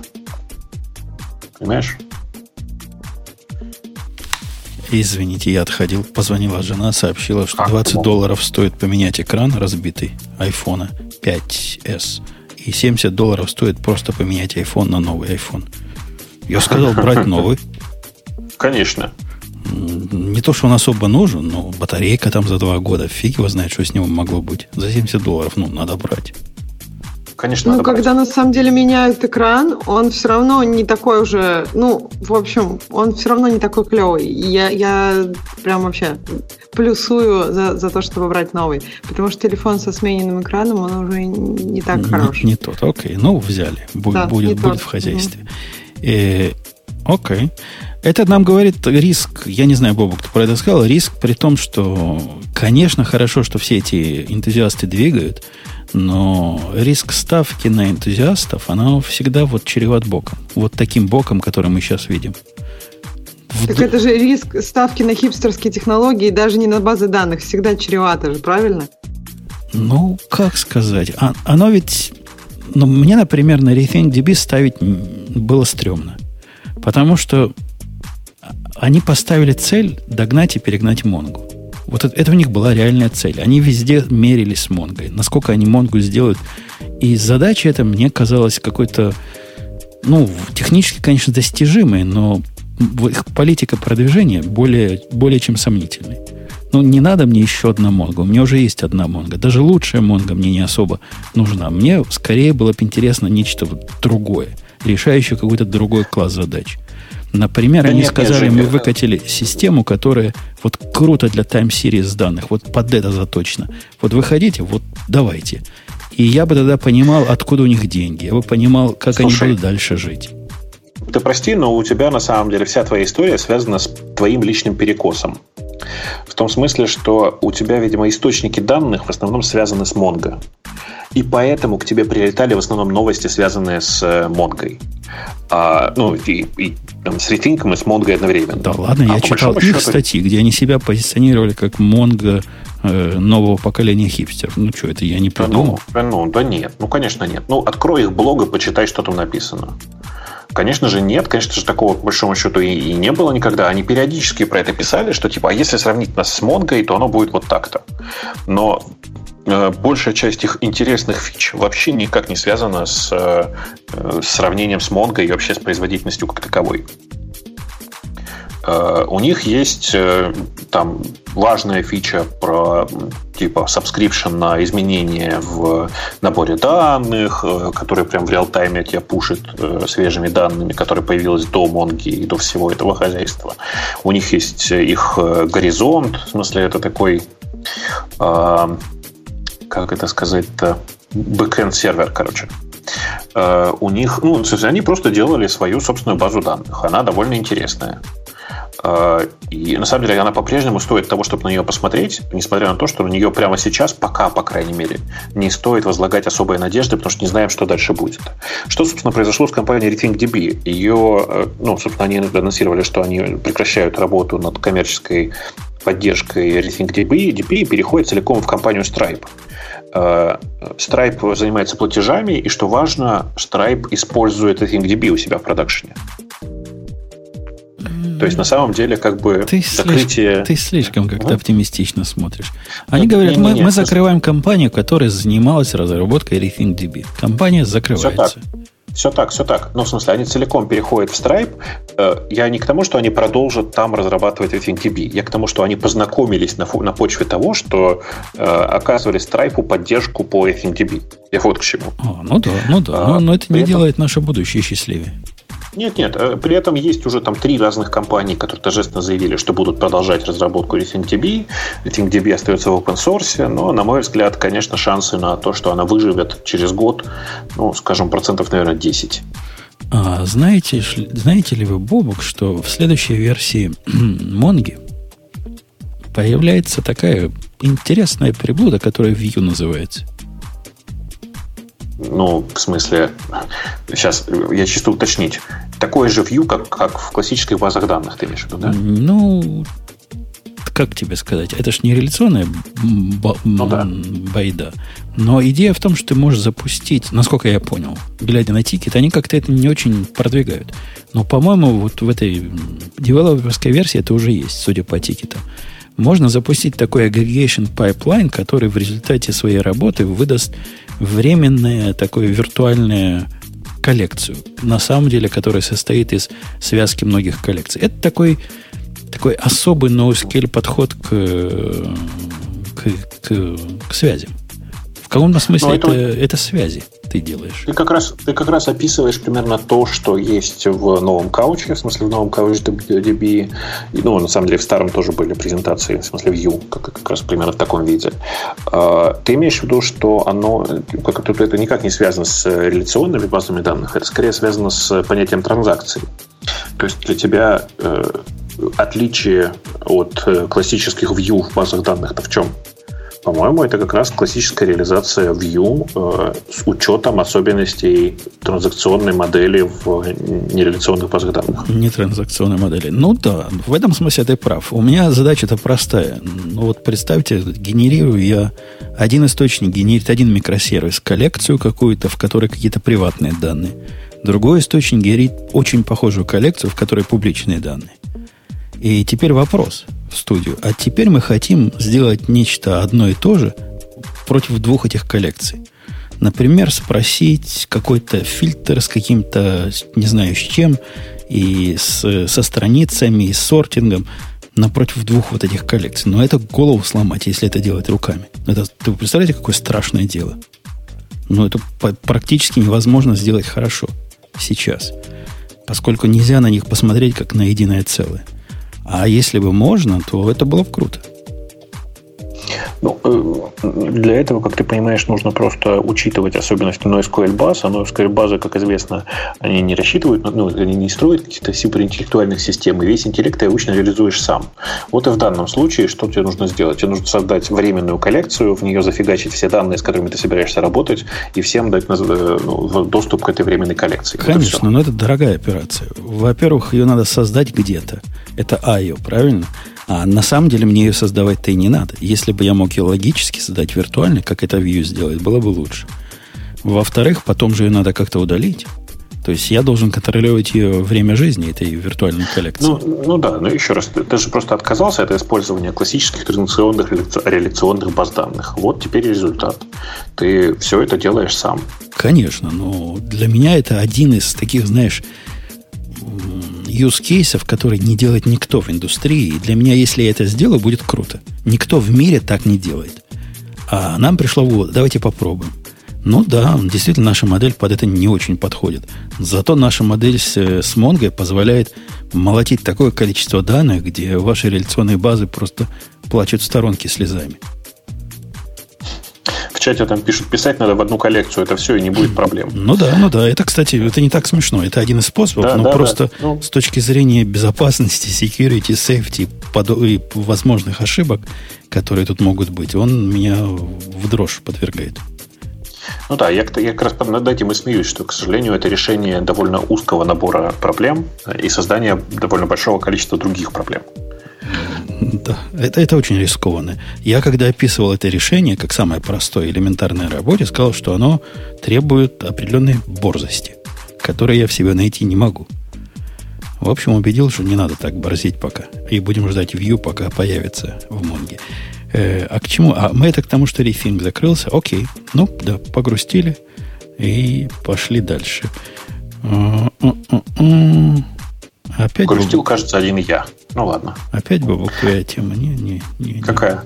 Ну, а какую ты хочешь тему? По, про фочейн, который что-то у них там не так. Фочан. Что с фочаном, бабук? Ты знаешь, я совершенно не знаю эту тему. В смысле, совсем. Прям совсем-совсем не знаю. Зато э, знаю смежную, про которую мы, кажется, ни разу не говорили. Так. Э, просто тема связана с фочаном, а в России есть свой, как это сказать, фочан, в смысле двач. Знаешь, что, не знаю, знаешь ты его или нет. Не слыхал, а, да. Ну вот, есть такой двач. Это такой специальный, очень специализированный, я бы сказал, ресурс, на котором ну, это аноним, анонимные имидж-борты. То есть это система, в которых все, все максимально анонимизировано, совершенно анонимно, и в силу этого особенно, особенно сложное, э, как бы это сказать, общение, потому что, ну, давай скажем аккуратно, не все ведут себя достаточно корректно. корректно. Э, не так давно на Дваче, Двач практически там лежал, потому что был такой большой дедос. И компания Mail.ru торжественно анонсировала, что теперь э, они защищают Двач от DDoS э, и всячески его поддерживают. Это очень трогательно с практической точки зрения, то есть как бы это прям прикольно. Но ты же знаешь, как осуществляется защита от DDoS, да? Ну. ну, в большинстве случаев. Ну, как IP-адреса перекладываются на IP-адреса того, кто тебя защищает. В смысле, DNS указывает на IP-адреса того, кто тебя защищает, а он через себя пропускает этот трафик и проксирует к тебе, оставля... ну, отсеивая тех, кого считает э, дозерами. Собственно, так и было сделано. А теперь вдумайся на секундочку. Анонимная имидж борда, анонимная имидж борда, которая пропускает трафик через IP-сервера Mail.ru. Окей, okay, окей. Okay. Ну, а что, им вообще ну, нельзя ничего, ни, ни Сиденов, ни Акамаев, ничего нельзя, по-твоему? Никакого ну, проксирования? Нет, я не про это сейчас, я не про это сейчас. Ну, э, есть компания, которая занимается социальными сетями, э, которая, по большому счету, ну, как бы сказать, она ВКонтакте занимается. А ты веришь, что эта компания, пропуская этот трафик через себя, никогда в него не подглядывает? Это первый вопрос. Второй вопрос. Ты веришь, что вот есть анонимный имидж-борда, на ней есть, например, э, категория, ну, как бы это сказать, не очень э, э, не очень цензурных картинок куда приходят анонимные люди, закидывают туда фоточки и все такое. Ты веришь, что в тот момент, когда в компанию Mail.ru придут дяди в погонах, этот замечательный, э, эта замечательная компания не будет вынуждена выдать твои IP-адреса и все твои логи, и что самое интересное, отдать не только IP-адреса, но и скажем так, предоставить весь трафик на их сервера с твоего IP-адреса. А там, знаешь, например, доступ к твоему ВКонтактику, э, еще что-то. Нет, ну, ну есть, это, это, бы... это психологическая проблема. То есть, а, как бы хозяин, ну, и раньше мог так тебе сдать если к нему придут. Ну, а ты считаешь... У него не было связи. Нет, смотри, у него не было связи с твоим ВКонтактом. А теперь у тебя, Бобок, принципе... разве нельзя было... Ну, то есть, вот они приходят и говорят, предоставьте там в Двач э, весь трафик с этого IP. Потом они делают запросы в тот же Mail.ru, Яндекс и так далее, в большие компании. На каком? При... Ну, э. ну, предоставить вот все, все, что пришло с этого IP, и вы также предоставляете. То есть, они этот, эту же связь делают как бы... Э, ну, делают не внутри одной компании, а Нормализованные модели, реляционные бог да. сделать. Вместо, вместо Слушай, того, что... просто, просто это радикальным образом усложняет для них решение проблемы. А здесь теперь можно обращаться в одну компанию за этим. И это меня немножко пугает. Ну, так точнее, не давай по-другому скажем. Пугает достаточно для того, чтобы я больше всем тем, кому я инвайты на Двач раздавал, не рекомендовал временно туда ходить. То есть, дорогой Абу, ты меня прости, но пока это все происходит, я бы немножко поостерегся. Ну, с, вот. с фочинами история, раз, раз я уж его выбрал, скажу, что у них проблемы с, с деньгами. Они хотят денег, а денег нет. Их в 12 не в 12 в 7 году заблокировал Google. AdSense э, не работает у них. И дела идут все хуже и хуже. А тут называют 4 это типа сливной бачок интернет. Так, если ну, это, перевести. Это, это, это какие-то странные люди, потому что на самом деле э, вообще все такие ресурсы, их используют очень специфические люди, это правда, но при этом там происходит много важных и интересных вообще событий, и я знаю огромное количество сотрудников очень больших компаний, которые туда заходят. Ну, видишь, компания Mail.ru, опять же, поддерживает русский вариант, ну, русский чан, короче, что говорить-то. Так что не надо называть слепым бачком это. Что за ерунда вообще? Engaged так примерно назвал не это. Не, не надо, не надо. Сливной бачок у компании Mail.ru есть. Это совершенно другой сервис. Окей. Э, ладно. Поняли. Поняли. А что за скандальчик Линус поднял? Ксюша, ты следишь за, за мужчинами известными в нашей области? Должна следить? Я как сексист просто не могу это не сказать. Что, что этот мужчинка рассказал? Ну, это, это раз, это первое, второе, да. Но за третьим ты следишь за, за Линусом? Мне кажется, я пропустила. Как Сейчас же, как же, за ним надо там. ходить и записывать просто.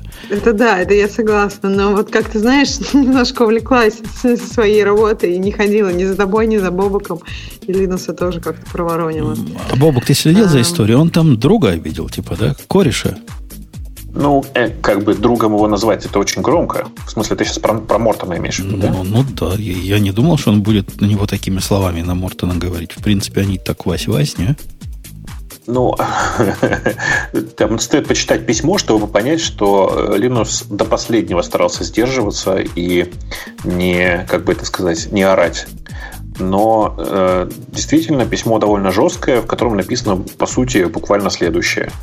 Э, дорогой чувак, нет никаких оправданий тому, что, что ты после себя оставил. Э, ну, по большому счету, он как бы мягок. Не надо забывать при этом, что Ривнус всегда был маленьким тираном, и обычно с людьми, которые совершают подобные ошибки, он гораздо более жесток. Э, подожди, он, он сказал, что no fucking excuse для, для того, что ты там натворил, Козлина.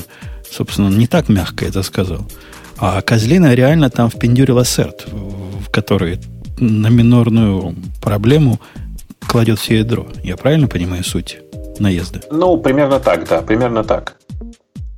Ну, я бы, я бы тоже ему сказал, что Козлина, несмотря, несмотря на дружеские отношения. Как так нет, можно? Нет, нет, ну, я тоже с ним согласен. Нужно понимать при этом, что э, ошибка это, ну, она существует только в случае, если ты собрал ядро с отладкой. Э, зачем ты при этом используешь в продакшене ядро с отладкой, я не понимаю. Э, при этом, конечно же, это произошло в не самом приятном куске ядра, э, в работе со свопом. Ну, как ты понимаешь, сейчас в современном мире вряд ли есть в продакшене какое-нибудь ядро, которое собрано без поддержки свопа. Короче, это, конечно, прямо косяк-косяк. При этом надо сказать, что Мортон честно признал, что это косяк. То есть, ну, он, конечно, конечно же, признал, что это косяк. То есть он признался, что there is no fucking excuse to that. Эм, это правда, ну, правда косяк. На самом деле, действительно, это так. Mm, то есть ждем 4.9 или 4.8.1? Не, не, не понимаю. Я думаю, что в ближайшем буквально релизе это будет э, нормально по фикшену. Так что Okay. Okay. Ну, то есть, на самом, на самом деле, в последнее время Linux сильно активизировался в отношении разных странных людей, которые странно ведут себя в разработке ядра. И на самом деле, честно скажу, что э, Мортон в данном случае, во-первых, получил по заслугам, а во-вторых, э, ну, получил по заслугам максимально корректно с точки зрения Linux. То есть выражение no fucking excuse, оно как бы, знаешь, довольно мягкое, повторюсь. То есть он не сказал, что... Да. Я напомню, что это тот же самый человек, который показывал факи всей компании NVIDIA, который, ну, как бы, что, господи, Linux очень жесткий и очень резкий чувак. Прямо очень резкий. Поэтому, повторюсь еще раз, все к этому привыкли, все считают, что это довольно аккуратно. А я, на самом деле, нахожу в этом довольно позитивный, позитивный момент, потому что комьюнити Linux-разработчиков огромно. И на самом деле, глядя на этот конкретный пример и на чувака, который давно уже занимается э, ядром, и которого Linux знает, и несмотря на это Linux наехал на него, ну, скажем аккуратно, примерно так же, как на любого другого человека, они понимают, что все равны, что э, действительно это такой, такой демократический способ, способ разработки, где есть один тиран, а все остальные примерно одинаково, одинаково равны и могут получить по башке вне зависимости от, ну, скажем, предыдущих заслуг. Бобок, следующая тема. Я хочу тебя спросить, потому что единственное знаешь, когда слово произносится. Ты как-то раз а говорил. Вот это Xiaomi, это Xiaomi читается?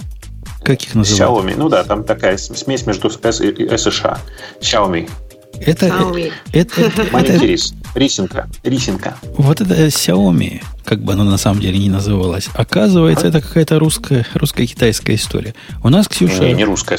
У нас, Ксюша, на Америке ее не было до сих пор, судя по этой статье. И вот они решили выйти на рынок с пристраннейшим, я бы сказал, устройством.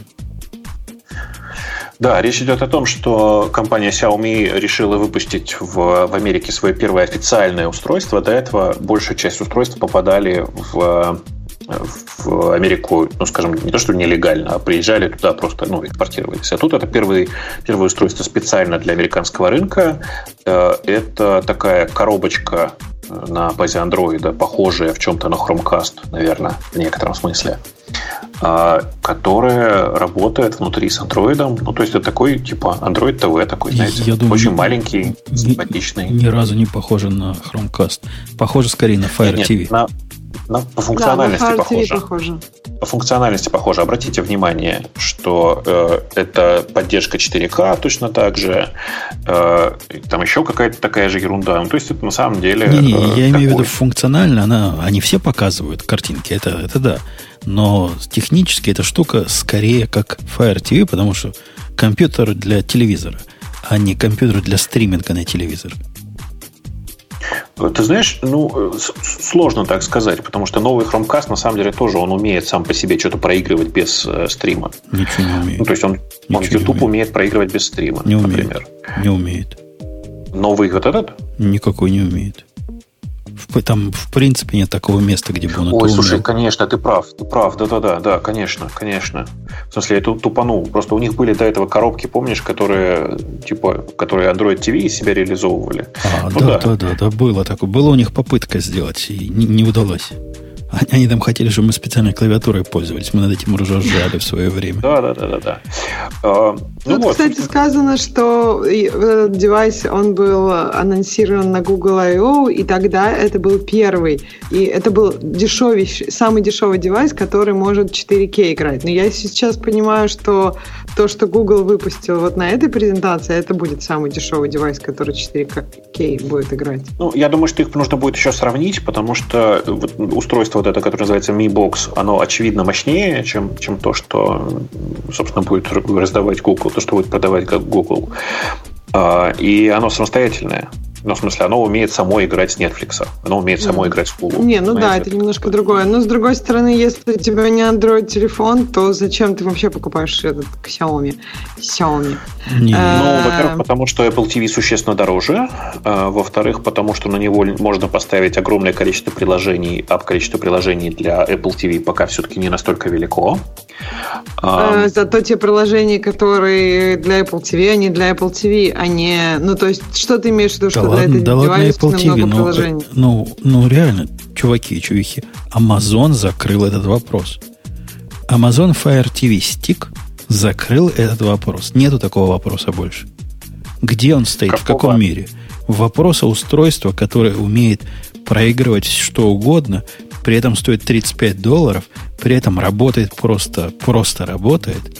И что угодно на него можно установить, в том числе любую андроидовскую программу я тебя разочарую, но просто работает это... Нет, кстати, нифига, как это можно установить просто андроидовскую программу? А как, по-твоему, я туда ставлю просто Нет, нет, подожди, коди, подожди, например? Google, Google Play Store там нет.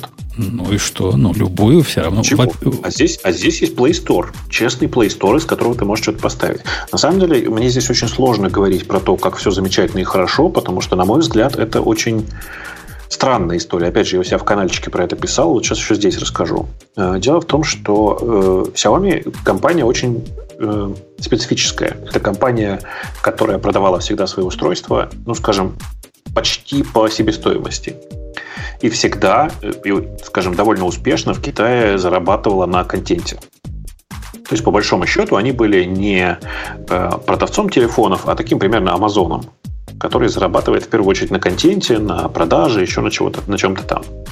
И они всячески это подчеркивали. Больше того, на самом деле, в вот это вот устройство, которое Mi Box, оно на самом деле не очень интересное, потому что у Xiaomi есть в Китае свой собственный телевизор, полноценный большой телевизор, который они продают реально по себестоимости потому что зарабатывать, ну, потому что ты на самом деле на нем в первую очередь будешь смотреть тот самый контент, который они тебе и продадут. Поэтому они как бы не особенно давили на цену. Здесь же, в Америку, они выходят с Google, с самым Google Play Store, что автоматически перекрывает для них любую возможность заработать на контенте. То есть они здесь надеются как-то заработать на самом устройстве. И поэтому цена устройства довольно велика. 70 долларов это, в общем, не дешевка, прямо скажем, для таких устройств. И непонятно, действительно, Женя, ты прав, как они будут конкурировать с Амазоном на американском-то рынке.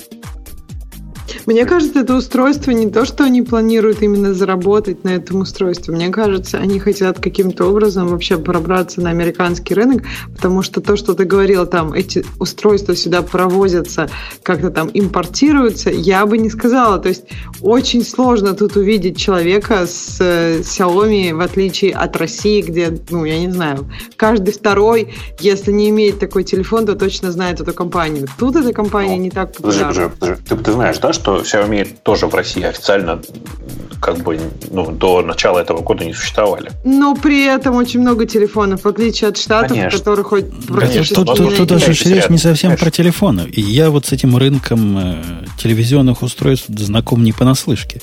И рынок этот, если ты пойдешь, Ксюша, на Амазон, то на Амазоне вот таких штук, ну, я не скажу сотни, но десятки вариантов.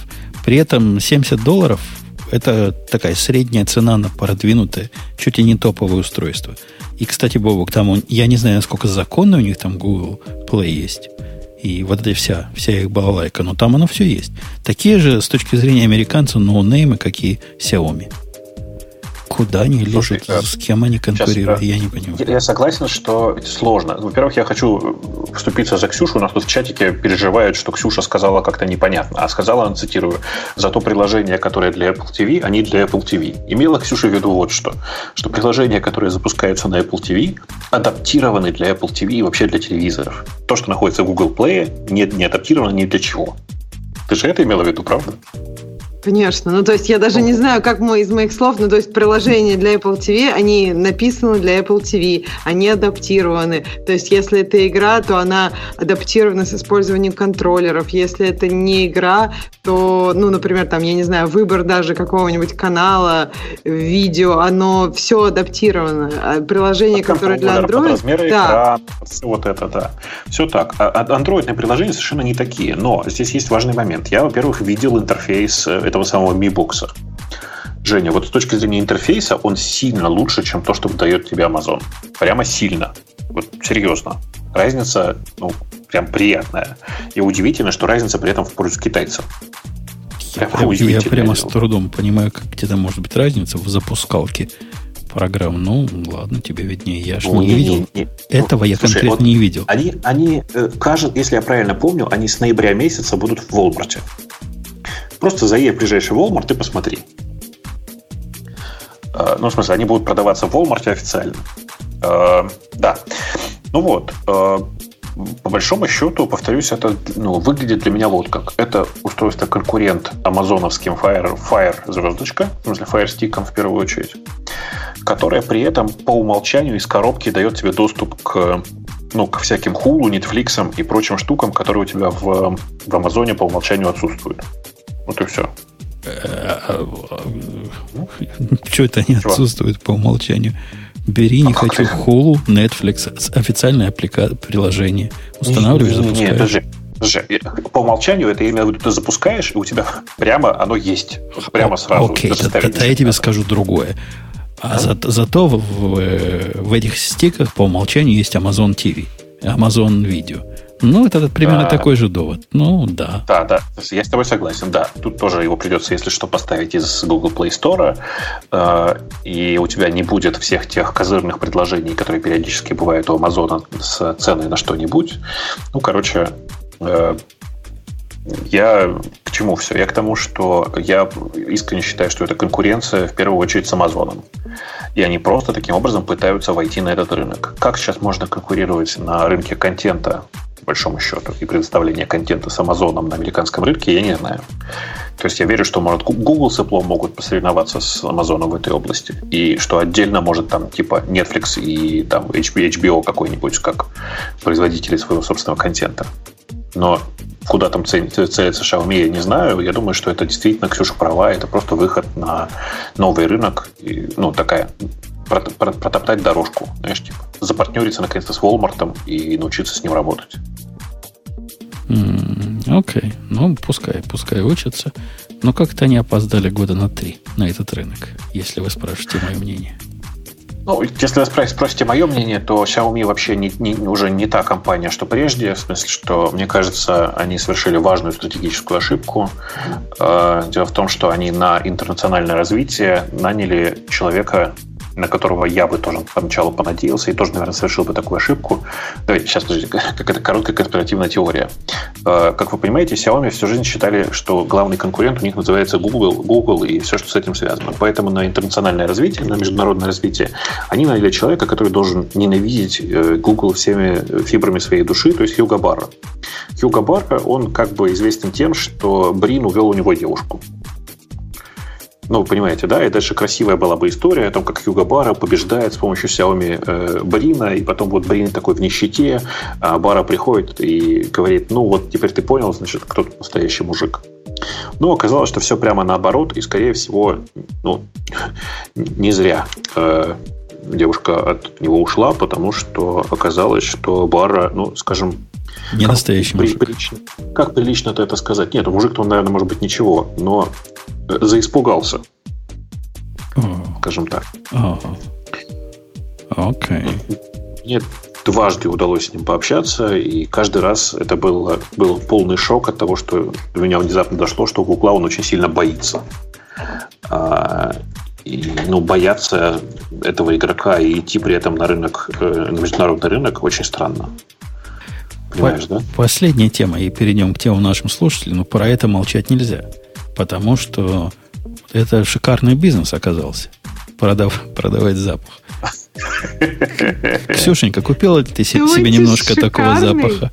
По-моему, они все, раз, все, все распродали. Сразу. Серьезно? Сразу. Сколько да. у них было? Сколько все, у них было штук? Все же слепили, все сразу Два? распродали. Да, мы говорим о том, что какие-то товарищи очень, видимо, креативные догадались э, э, о том, чтобы сделать и продавать ароматические свечи с запахом нового продукта от Apple. То есть свеча называется New Mac. А, ну, мне кажется, это очень интересно. Особенно интересно, что они туда включают. То есть это а, мята, персик, базилик, лаванда, мандарин, сейдж кто мне поможет с тем, что такое Sage, я не помню. Ну, в общем, как-то это Сажа. очень... Шалфей. Ну, как, как по-русски? Кто, кто по-русски читает? Сейчка, иначе как сажа. Я думаю, это шалфей, а, Ксюша. Я... Да. Шалфей, конечно. Мята, персик, базилик и ну, в общем, я не понимаю, как эти продукты, как вот то, Ну, то, может, то, на, на самом деле так и пахнет, так и пахнет новый MacBook Pro? То есть ты думаешь, они его там как-то обрызгивают? Не, ну он же как-то особо пахнет, несомненно. Просто мне мой декомпенсированный танзелит не дает насладиться, поэтому я, видимо, не их целевая аудитория. Но идея хорошая. И помните, было, я рассказывал, кажется, в свое время в Shark Tank приходили люди, которые придумали духи, которые пахнут деньгами. Угу. Долларами. Побрыгать, конечно, и ты пахнешь как новый пахнут доллар. деньгами? Да, да. Люб, какой любишь что, очень... я думаю. Ну и что, дали им денег? Я думаю, нет. По-моему, по-моему они получили денег под это дело. Хотя... Серьезно? Зуб не дам, да. Такой был одеколончик. Слушайте, я а... понимаю, что это создает, создает какое-то, не знаю, настроение, запах, но мне кажется, что от новых маковских продуктов все-таки немного есть запах, ну, не знаю, металла, что ли. Ну, то есть какой-то вот есть... То есть я не понимаю, как вот эти вот натуральные ароматы вообще по будут похожи на запах. Нет, нет, это не натуральный аромат, это неправильно читаешь. Пахнет оно, конечно же, просто соевой свечкой. Ну, в смысле, обычным бокс, воском. Хорошо. А это оттенки. А с оттенками мяты, персика, базилика, лаванды, мандарина и самого шалфея. Шалфея, да. Конечно. Это как-то, да, интересно. Не знаю, ну, в общем, я бы, конечно, понюхала, не уверена, что я бы купила, но в магазине, если бы это было Newmac, я бы обязательно понюхала. То есть, Слушай, непременно. Значит, я уверен, что на самом деле произошло, произошло вот что. Чуваки просто ну, э, нашли свечку, которая пахнет непонятно чем. И ты знаешь, да, вот типа, когда создают новые запахи, то это какая-то традиционная история. Вот берется какой-то новый запах. Люди его создают, создают, получается какой-то запах. И дальше они придумывают, и чем же, интересно, он пахнет. И вот если не придумывают чем, он называется, э, например, морская свежесть. Ну, потому что вообще непонятно, чем пахнет. Вот тут такая же история. Нет, морская ну, свежесть вполне определенный запах. То есть я, я могу... Ну, то есть... Нет, я как раз считаю, что морская свежесть там, я не знаю, даже... Нет, ну, прогулки под луной, да, непонятно, чем пахнет. Ну, то есть там яблоневый сад, понятно, чем пахнет, понимаешь? То есть, яблоневый может... сад точно понятно, чем пахнет. Он должен и пахнуть прогулки. яблоками и, и листвой. Это а вот чем а пахнет новый мак, никто не знает. Так же, как и морская свежесть. Морская свежесть, понятно. Морская свежесть пахнет немножко водорослями, немножко там соленой водой, ну, то есть есть такой специфический соленый запах. Морская свежесть этим и пахнет. Должна, в идеале, Слушай, понимаешь? Большая часть, большая часть потребителей ароматизатора для туалета, особенно морская да, свежесть, я подумала, никогда в своей жизни нет. не были на море. Почему? То есть, вот, ну, вот потому что я... большая часть людей на Земле вообще никогда не были на море. Понимаешь? Нет, ну, наверное, да. Но ну это вот. спорно, много людей живут просто в море, ну, на разных Ну да, ну да, но в среднем я уверен, что они как раз не пользуются ароматизатором под названием «Морская свежесть». Нет, конечно, ну это понятно. Вот я бы, даже, я бы сказала, большая часть людей в мире не пользуются ароматизатором для туалета. Вот это я, в этом я уверена. Мне всегда очень нравилась вообще вот тема ароматизаторов для туалета. Она всегда для меня очень важная, потому что меня всегда заставляет ржать ароматизатор э, хвойный. Почему? Потому что ну, при, при его использовании создается четкое ощущение, что ты просто как бы в лесу и где-то под елкой. Так это же хорошо. Близко Ну, к как природе, сказать. понимаешь? Ну, да, но там обычно проблемы с туалетной бумагой, и тогда нужно еще покупать туалетную бумагу, типа ту- туалетная бумага одуванчик. Или Газетка. туалетная, ну, ну, ты поняла меня, короче. Я поняла, А. подорожно. Да, типа того. Э, В общем, я, Мне кажется, чему. классно. Слушай, так видишь, мы договорились, да, очень классная бизнес-идея. Я думаю, нам надо просто с тобой сделать такой пак, хвойный ароматизатор и туалетная бумага специально. Может Да, быть, на самом деле, в истории, в истории с этой свечкой мне что очень нравится, что одни чуваки э, из э, 12 South, они типа по- поржали и решили выпустить свечку с э, запахом нового мака. Другие чуваки из 9 to 5 Mac решили, что они поддержат этот степ и сняли свое традиционное видео с э, полностью с распаковкой, с э, первым тестом, знаешь, вот это вот. То есть они прям конкретно так поржали. Ну А. да, мне кажется, интересно. Жалко, что видео пока не передает запахи. То есть невозможно проверить, насколько она пахнет так, как нам нравится. Ну, все так. А ты знаешь, да, что на самом деле есть же устройства, которые передавали запахи? Ну, Ну. да, я знаю, что была в этом направлении работа. Ну, я, я даже уверена, что наверняка она как-то продолжается, потому что это же все связано не- несколько с дополненной реальностью. Чтобы полностью создавать новую реальность вокруг тебя и заставлять тебя в это поверить, запах будет частью. Ну, то есть, если ты, тебе показывают побережье как раз там моря, океана, вот эта вот морская свежесть, если ты ее не чувствуешь, то впечатление будет неполным. Да, да, поэтому я считаю, что на самом деле, конечно, ну, если говорить о, простите, опять же, о туалетах, но добавить немножко гиковости, конечно же, в дверцу туалета нужно встраивать вентилятор, э, со специ- вот, который будет разбрызгивать, собственно, этот ароматизатор. Потому что одно дело, это когда просто, значит, морская свежесть, а другое дело, когда в тебя в лицо Волосы дует развиваются. Да, брызги, брызги, ветер, там вот эта морская свежесть, все такое. Это прямо жесть будет, я считаю. Я, я Э, да. уходи- я уходил, вы были на туалетах, я вернулся, вы в туалетах. Мы вернулись к туалетам, пока тебя не было. Окей, окей. Да, мы только и обсуждали туалеты, никаких, никаких, ну только вентилятор поставить в туалете. Это, в принципе, несколько тоже так технологически. Вот. Ну что, к темам слушателей? Согласен. Так. Пойду на айпадике, открою темы слушателей. Первое, что у нас там есть, это Rethink DB, мы уже обсудили. Следующее, это опубликован код, использовавшийся для рекордной DDoS-атаки несколько дней назад. Э, А, Кто-нибудь да. что-нибудь слышал про это? Да, конечно. Ну, смотрите, была ну, прикольная совершенно история с DDoS-атакой, которая производилась с помощью так называемых зомби-устройств. Ну, как бы это шутка такая. На самом деле, с помощью огромного количества вот этих разных IP-connected гаджетов, типа лампочек, э, роутеров, э, IP-камер и всего вот этого хозяйства. А, При этом ну, люди, которые думают, что там какой-то сложный код или сложный червяк какой-то, который что-то сложное делал и все такое, да нифига. Там все совершенно банально и использовались на самом деле просто дефолтные логины и пароли от большинства этих устройств. То есть тупо детектилось, что это IP-камера производства такой-то компании, и проверялся дефолтный логин и пароль для входа. Если дефолтный логин и пароль подходил, то все хорошо. Если нет, то, ну, собственно, обработчик шел дальше, на следующие машины. Э, Вы представляете себе, да, и при этом, на самом деле, автор, э, собственно, этого DDoS собрал 380 тысяч устройств. Я так, на всякий случай. Вот Неплохо. 380 тысяч. По-моему, это очень много. Ну вот, и, собственно говоря, вся эта история с Мираем, она как раз про то, что э, ну, это прямо ужас-ужас. Такое количество устройств. Да. Э, Женя, тебе интересно, мне кажется, будет посмотреть на код, который выложен, потому что код на Go, если я правильно помню. В смысле, я его не смотрел сам, но он, по-моему, на Go был. Не, У меня другой вопрос возник, Ксюша, к тебе как специалисту. А как А? этот новый чертовый iPhone теперь сбросить? Куда сбросить? Ну, ресет, как раньше двумя кнопками делали. Как теперь это делают? А мне кажется, просто дольше держать, наверное, эту одну. Я уже и устал держать. Я И ничего не что, не Ты какую сбрасывается? держишь? Жень, ты какую держишь? Ну, которая питание, которая круглая. Ну да. Всю Круглую жизнь. можно не держать уже. Какую круглую можно... Питание Круглую можно держать? не держать. Нет, круглую не держать. Подожди. Окей, сейчас я держу. Держу просто питание. Питание держу, держу, ничего не происходит. Говорит power off. Вот это оно? Ну да, выключай. Э, окей. Ладно, понял. Понял. Вот тут держу, держу, ничего не происходит. Почему-то в телефоне исчезла сверху подожди, строчка подожди. статуса. Э, в, volume down.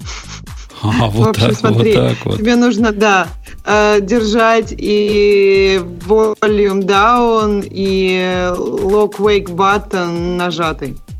Lock wake и volume down. Ага, окей. Okay.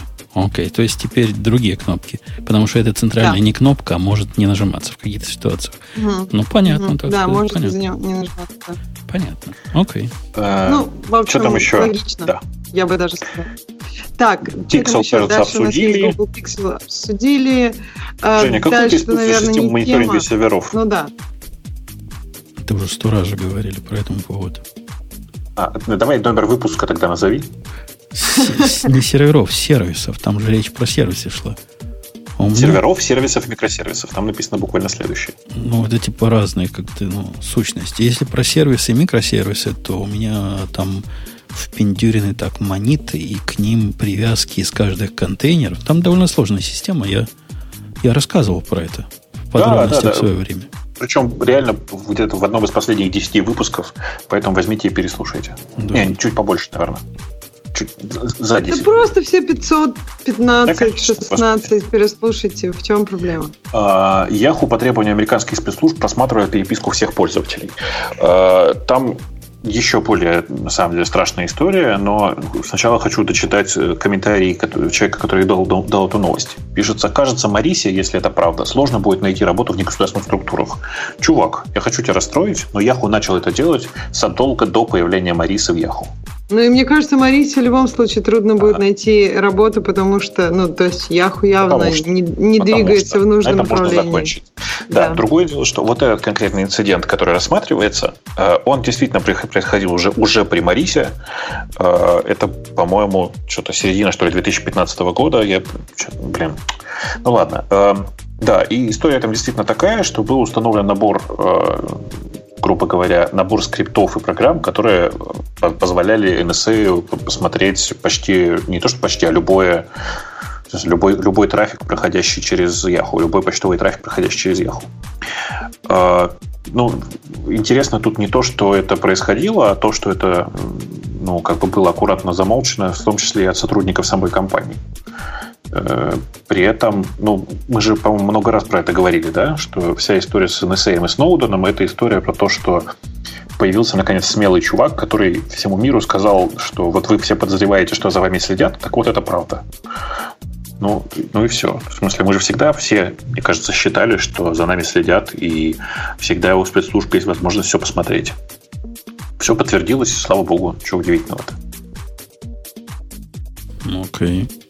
Следующий. Ну, в смысле, вы, давайте, вот какой важный вопрос. Вы что считаете просто сейчас, что Yahoo просматривает переписку всех пользователей? Вы что считаете, что Google так не делает? Делает. И Microsoft так делает. Мне хотелось сразу сказать, а кто не просматривает? Но я решил помолчать. Мне кажется, я что знаю, это я знаю, все... кто не просматривает. Я знаю, кто не просматривает. И есть протомейл и прочие ребята, которые принципиально э, держат почту в, с, только с end-to-end шифрованием.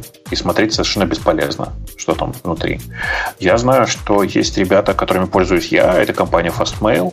Э, они находятся в Австралии. Э, сервера у них расположены вообще в третьей юрисдикции специально для того, чтобы никто не мог это посмотреть. Но я на всякий случай напомню, что вот, вот, ну, вот есть Fastmail, который, на мой взгляд, хорошие, молодцы, и я знаю, что они ни за кем не следят.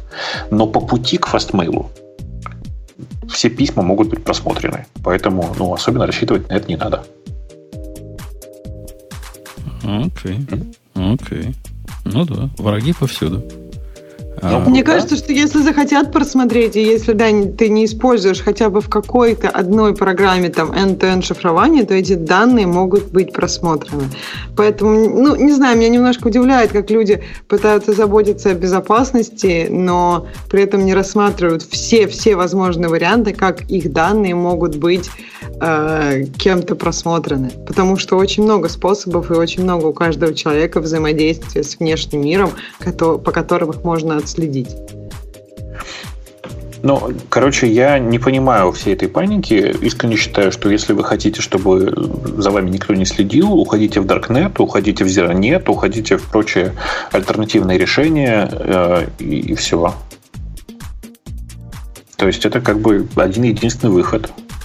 А в идеале вообще еще просто пользоваться бумагой, и, хотя там тоже кажется... Бумагой ты что? Нет. Ну, если только сжигать сразу после того, как вы только закончили. Да и вообще, единственный способ, чтобы это не было просмотрено, просто думать об этом. И никакого, никак, никак внешний мир не должен по вашему лицу даже понимать, что вы об этом думаете. Это единственный самый надежный способ. Есть очень интересная книжка про это. Free Body Problem. Она довольно популярна в последнее время. Давайте к следующей теме. Женя, расскажи же нам наконец-то, какие проблемы у тебя с новым айфоном, кроме того, что ты не знаешь, как его перегрузить? Дисбаланс левой и правой руки теперь обнаружился.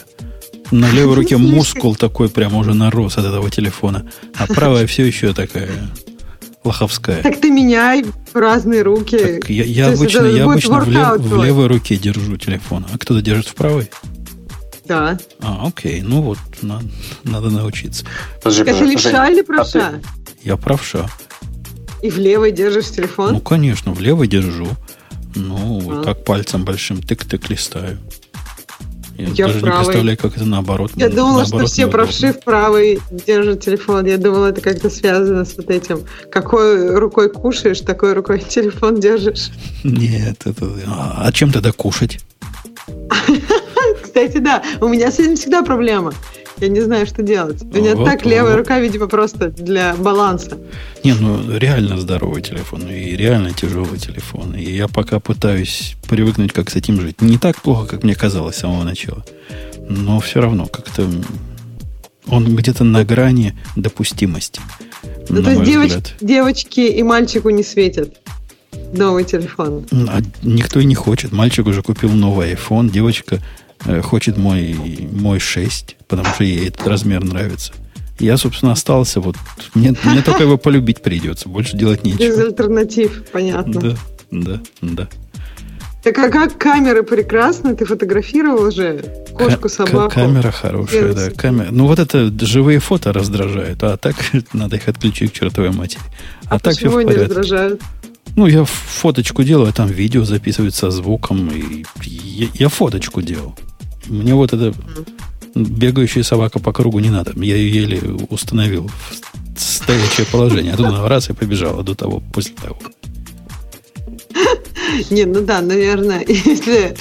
Да, наверное, я, я тоже подумала, что иногда ты не, не хочешь знать, что было до этой фотографии, что было после. Ты хочешь именно этот конкретный момент. Ну да, хотел бы видео бы снимал. Ну, ну, ничего, прикольно. Прикольно. Пока вот э, с двумя камерами оно еще не работает, сразу нельзя снимать. Это только в 10.1 выйдет. Mm, чтоб, даже так, то чтобы портреты умело. Можно сейчас переключаться с дальней на ближнюю камеру. Это работает, но не одновременно ими. Со всякими То есть то, что они показывали, это, да. оказывается, в 10.1. Да, mm, да, понятно. Да, да, это только в бете. Это уже есть в бете, по слухам.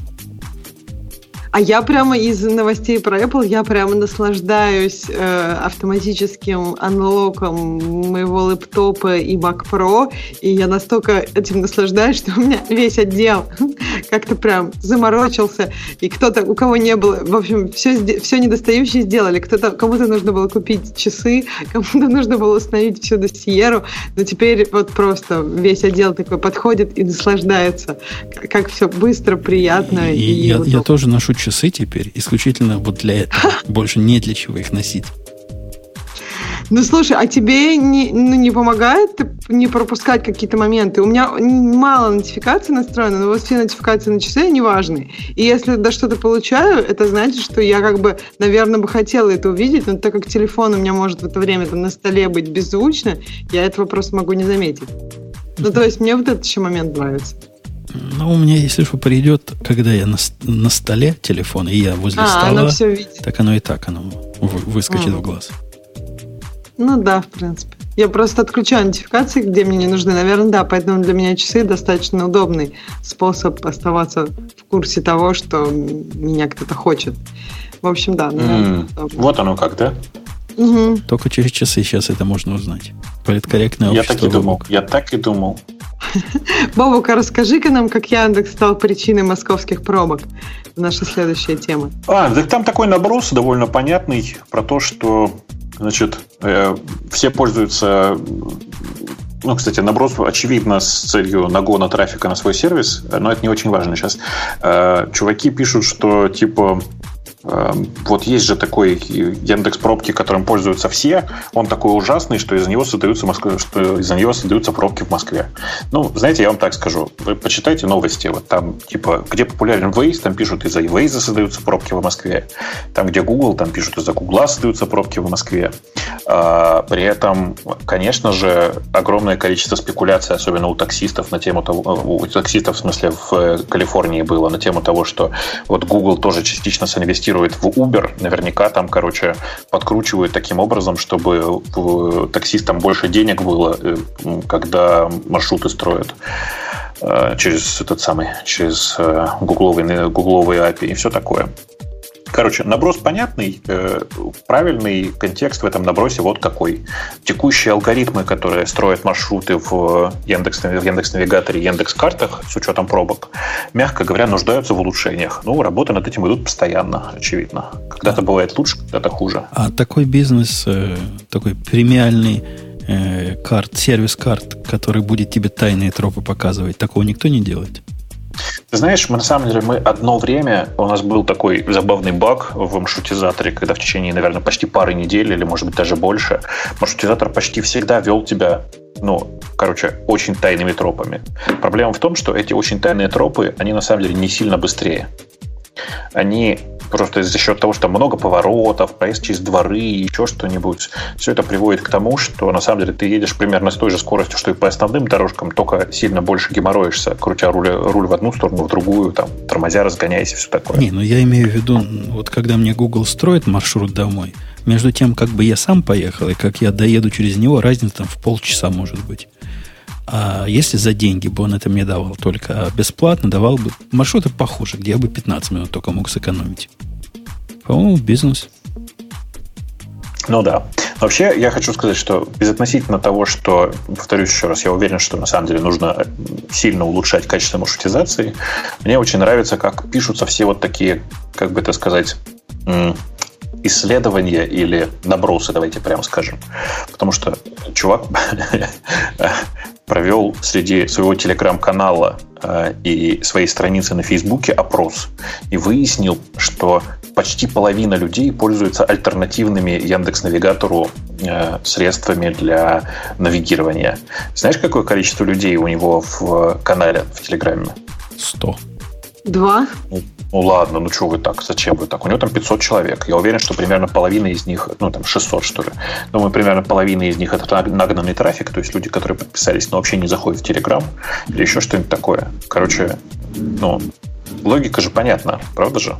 Мне кажется, что кроме того, что, ну, то есть первое это количество людей, меньше которого просто выборка нерелевантна. Второе, его аудитория наверняка, ну, какая-то специфичная, потому что он там, о чем он пишет, то есть у него, например, может быть какая-то технологическая аудитория, где люди, да, ну, в принципе... Перестань. Я просто имею в виду, что кроме вот даже банального количества, есть еще много очень факторов, когда произв... ну, производится какое-то исследование, оно должно учитывать эти факторы. Я так понимаю, этот да товарищ просто исследование. Конечно. Просто задал нормально. вопрос, получил ответ и посчитал, что этот ответ как-то можно экстраполировать, ну, то есть, я не знаю, аппроксимировать на все, всех остальных людей, Слушай, которые у живут. У него все исследование такое, все в порядке. Мне, все кстати, про... я еще про Женю хочу ответить. Ты вот сказал, что бизнес. Так, а, знаешь, мне кажется, это какая-то проблема. Никто тебе не может гарантировать, что эта дорога действительно займет на 30 минут меньше Почему? Как, например, в ресторан. Ты выбираешь там блюдо подороже, где 300 грамм мяса. Они тебе, например, там приносят 150. Ну, потому что ну, по дороге официант упал, так и тут. Случилась авария, и ты, например, на час больше потратил, а ты уже заплатил. Не, не, не. Ну, ты, ты понимаешь, в любой момент они могут вычислить разные степени оптими... оптимизации маршрута. И они не будут никому давать маршруту, которые супер оптимизированы, ну, например, по времени только для премиальных. Всем остальным они будут посылать другими путями. Таким образом, на моем супер-дупер маршруте пробок не возникнет. Только так а такие, если как там я, авария будут... просто случится, они, и будет они, они пробка. переложат этот маршрут на так еще ты один. уже стоишь посередине этой пробки. Ну, сверну, ну, то есть там сверну, не, сверну куда-нибудь. Не всегда можно. Если это хайвей какой-нибудь, то там не очень легко. Бывает, нет именно в этом месте ничего параллельного. Я просто имею в виду, что тут действительно достаточно сложно гарантировать. Глобально я идею понимаю, как это можно сделать. Но как бы в конкретных случаях, мне кажется, может быть очень много недовольных, что я заплатил, никакой пользы не получил. Заплатил и стою как что... дурак в пробке. Да, да, лучше бы я не заплатила и стоял бы, а может быть бы и не стоял бы, потому что поехал бы по неоптимальному маршруту, в котором нет аварий сейчас. Ну, то есть тут очень все, мне кажется, так, опасно. Слушайте, знаете, как это? Я воспользуюсь эфирным временем. Тот вот чувак в чате описывает, что э, баги это обидно и грустно. Буквально сегодня я зачитываю из чата. Заказ с Яндекс Такси кинулся на водилу с другого конца города. И водилка, значит, позвонил и попросил отменить заказ. Э, пишет, их, я так понимаю, сильно обижают за снятие заказа со своей стороны. Дорогой чувак, хочу тебе сказать, что тебе попался просто грамотный водила, который грамотно разводит окружающих. Скорее всего, произошло вот что. Он с со своей стороны мудрил с андроидным э, GPS. Напомню, в андроиде можно просто штатными средствами переустанов... пере... как это сказать, указать, что ты находишься в другом месте. А, такие таксисты периодически устраивают такие рейды. Знаете, они как бы тыкают в разные места на карте, условно говоря. А, запускают, э, собственно, попытку типа, поймать заказ, ловят заказ, смотрят на него. Если заказ кажется им неинтересным, они звонят и говорят, М, знаете, а вы бы, пожалуйста, отменили вот этот заказ, а то что-то тут глюк какой-то в Яндексе произошел. А в, как бы в такой ситуации нужно вести себя всегда одинаково. Ну, ты можешь смело отменять заказ, там появляется такое окошко с э, от, причина отмены заказа. Всегда пишите, такси отменил по просьбе водителя. Там с той стороны позвонят, разберутся, посмотрят в логи, посмотрят, что произошло, и накажут того, кто виноват, в том числе, если это окажется разработчик Яндекс.Карт, то накажут его. Подожди, есть... Бобок, а вопрос, зачем они это делают? То есть зачем, то есть зачем они тыкают в разные места, чтобы как бы пожирнее заказы брать? Почему да, просто чтобы... туда не поехать, например? А, Или есть несколько злачных мест? Конечно, есть много злачных мест. А. И что? поэтому они тыкают в разные, в каком Конечно, они, если злачные Москве, отхватят, то они туда поедут. В Москве, если... в Москве злачных мест штук 40. Если у тебя есть заказ, который, э, до которого ты теоретически успеваешь добраться, э, ну, типа ты смотришь, что ты до этого места можешь теоретически добраться, ты можешь одновременно тыкать все 30 мест, куда ты теоретически можешь добраться. А дальше логика такая. Э, таксист не, не знает конечную точку твоего, твоего заказа. Он узнает только, когда есть заказ, ну, правильно? Конечно. конечно. Угу. Поэтому они просто подхватывают и сбрасывают, подхватывают и сбрасывают, вот и все. Ну, как бы мы придумали много способов для того, чтобы с этим бороться. И на самом деле просто так сейчас тоже не получается. И вот еще один интересный момент. У меня, например, в Яндекс Такси включена галочка «Никогда мне не звонить». Вообще. Мне не нужно, чтобы эти люди мне звонили.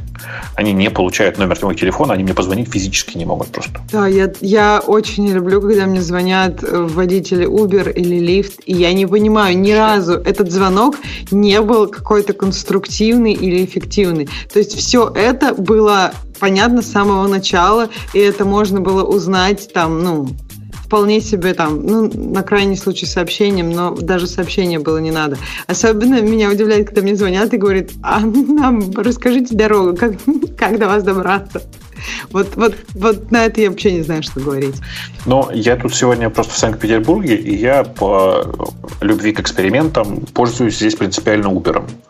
Я устал от того, что мне постоянно звонят. Здесь Uber, водители Uber звонят всегда. Просто буквально вот, у меня не было ни одного заказа, чтобы он не позвонил. Ну, а ты знаешь, что Uber, он на самом деле, они как бы, если водитель звонит в, больше, там, в 50% своих случаев, они пытаются как-то водителей э, ну, не то что, ну, в общем, как-то разбираться, зачем они звонят, пытаться уменьшить количество этих звонков. Но меня удивляет, что водители... Слушай, Ксюша, да. Э, ты это знаешь, это, наверное, происходит.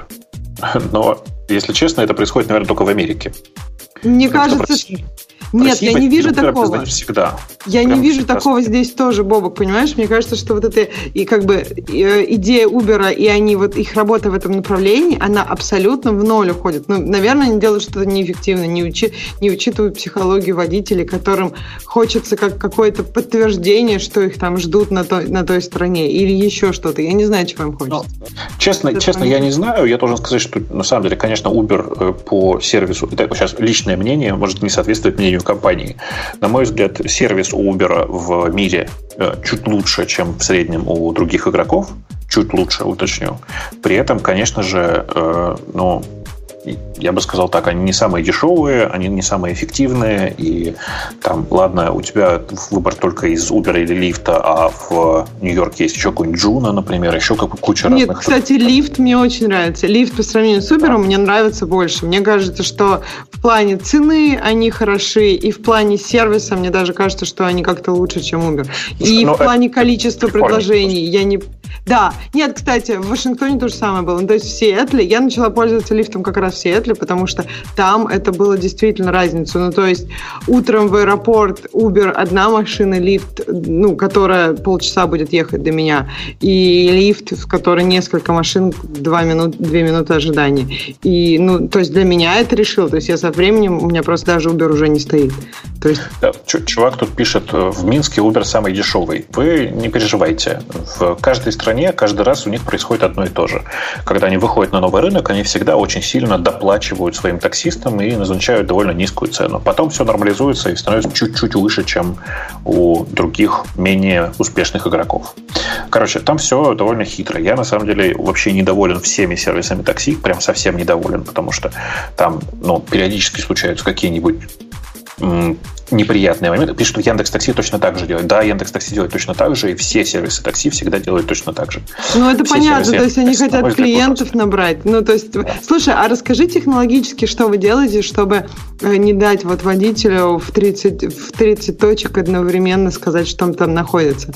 Ну, то есть вы О. отслеживаете, что не, не, не может дорогая, так быстро передвигаться? Ну, дорогая, или если это какие-то... Сейчас слушай меня внимательно. Я достоверно знаю, что есть э, программисты, которые помогают Яндекс таксистам э, пытаться накручивать разные элементы этого сервиса. А, то есть это есть специальные программки для андроида? Конечно. А. Поэтому я сейчас специально ничего не расскажу, потому что давать хакерам обратную связь – это А-а-а. худшее, что можно придумать. Хорошо, а, но, при этом, но при этом борьба есть, и на самом деле она довольно активно сейчас, э, как это сказать, довольно а, активно работают в этой области все, в том числе и Uber и другие игроки тоже. А, и, ну, короче, это война. Это нормальная война. При этом таксисты, знаешь, это специальные такие люди. Большая часть из них, скажем, так э, довольно активно настроены в пользу того, чтобы поиграть против сервиса, который приносит им деньги.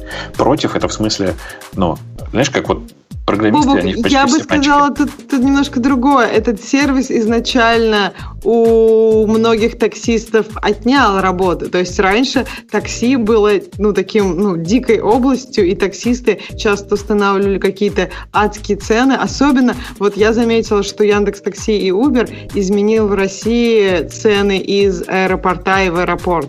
Я просто помню очень четко, что несколько лет назад эти цены были в два раза дешевле. Просто я в Москве живу в очень странном месте Зеленоград, и из Домодедово до Зеленограда, если для, вам это что-то говорит, вы понимаете, насколько это далеко просто по километрам. В общем, цены были дикие, и сейчас цены достаточно адекватные. И то есть, понимаешь, что раньше таксист получал, у него маржа была дикая, сейчас у него маржа не такая дикая уже, правильно? И поэтому мне кажется, что эти сервисы, они Слушай, не очень любят эти сервисы Ксюш, в каком-то смысле. На, на, самом, на самом деле, ты, ты права и нет в том смысле, смысле, что действительно э, маржинальность одной поездки упала, но при этом водитель в среднем стал зарабатывать больше. Ну, потому что больше стало поездок. Больше заказов стало сильно да. больше, да. Мы, мы очень сильно увеличили использование такси, так же, как это на самом деле сделал Uber в Штатах. Uber да, при этом в России, по-честному, практически не видно на фоне Яндекс Такси. В смысле, по объему он там типа меньше одной десятой. Но э, по большому счету ты права, мы сильно демократизировали эту услугу. Раньше такси воспринималось как, ну, как такси, а сейчас это воспринимается как, ну, а что тут нажал на кнопку в приложении потом заплатил сколько-то. А, я при этом считаю, что опять же, вот как бы мне кажется, что разница между Штатами и Россией заключается в том, что в России много людей, которые привыкли платить исключительно наличкой. Я не знаю, знаешь ты или нет, но здесь Uber в некоторых городах вводит оплату наличкой. Да, я знаю. Я как раз знаю, что Uber э, России, еще некоторые страны, я точно знаю, в Индии, они оплату наличкой. И на самом деле в этом тоже есть очень много проблем, потому что мошенничество вокруг оплаты наличными да, да. гораздо выше, чем мошенничество. Ну, то есть карты тут достаточно все. То есть Uber может контролировать, сколько человек заплатил. Если, например, водитель такой тоже, например, например, бывает, когда он не вовремя нажал кнопку, а через три часа и у тебя сумма там в три раза больше, Uber э, просто, он знает твою карту, он тебе возвращает там все деньги, сколько надо. Ну, то есть это, этот процесс гораздо более четкий, а с, точки зрения наличных это все, опять же, такой дикий мир, где водитель может договориться. Даже я знаю, что в Индии там много схем мошенничества, которые работают против Uber, потому что а, да. водитель договаривается с пассажиром, делает так, что обоим выгодно каким-то об... ну, то есть там разные есть схемы. И да, и Uber остается в минусе, получается. Ну, короче, на самом деле таксисты очень ушлые ребята, и ну, действительно с ними довольно сложно в этом отношении. Ладно, бог с ним с такси. Что у нас там остались какие-то интересные темы-то? Да я даже не знаю, наверное, нет, достаточно уже мало О, людей. Чуваки, вот тут многие просто прочитали эту новость, но не все прочитали опровержение. Э, пишут, LinkedIn утаскивает все письма и контакты из Gmail, если открыть их в одном браузере. Э, в ходе разбирательства этого дела выяснилось, что нет, все это фигня, и чувак, который э, оказался в этой ситуации, он как бы перед этим сам предварительно сдал доступ к Gmail в LinkedIn. Э, ну, то есть там как бы все не так страшно. Окей, okay. окей. Okay. Ну что, на этой оптимистической ноте? Да, на, то, что, на том, что все не так страшно. Все не так страшно. У нас есть Digital Ocean, сейчас скажет свое веское. А мы с вами до следующей недели услышимся. Хорошо, что зашли. Пока. Пока. Ну, заиграет заиграет. Это шоу создано при поддержке Digital Ocean. Digital Ocean – провайдер доступного облачного хостинга. Всего за 55 секунд и 5 долларов в месяц вы можете создать свой облачный сервер в одном из дата-центров, расположенных в Нью-Йорке, Сан-Франциско, Амстердаме и Сингапуре, и управлять им с помощью простой, интуитивно понятной панели управления или воспользоваться воспользоваться мощным API. Начните прямо сейчас. Введите промокод радиодефис при регистрации и получите 10 долларов бонуса на аккаунт.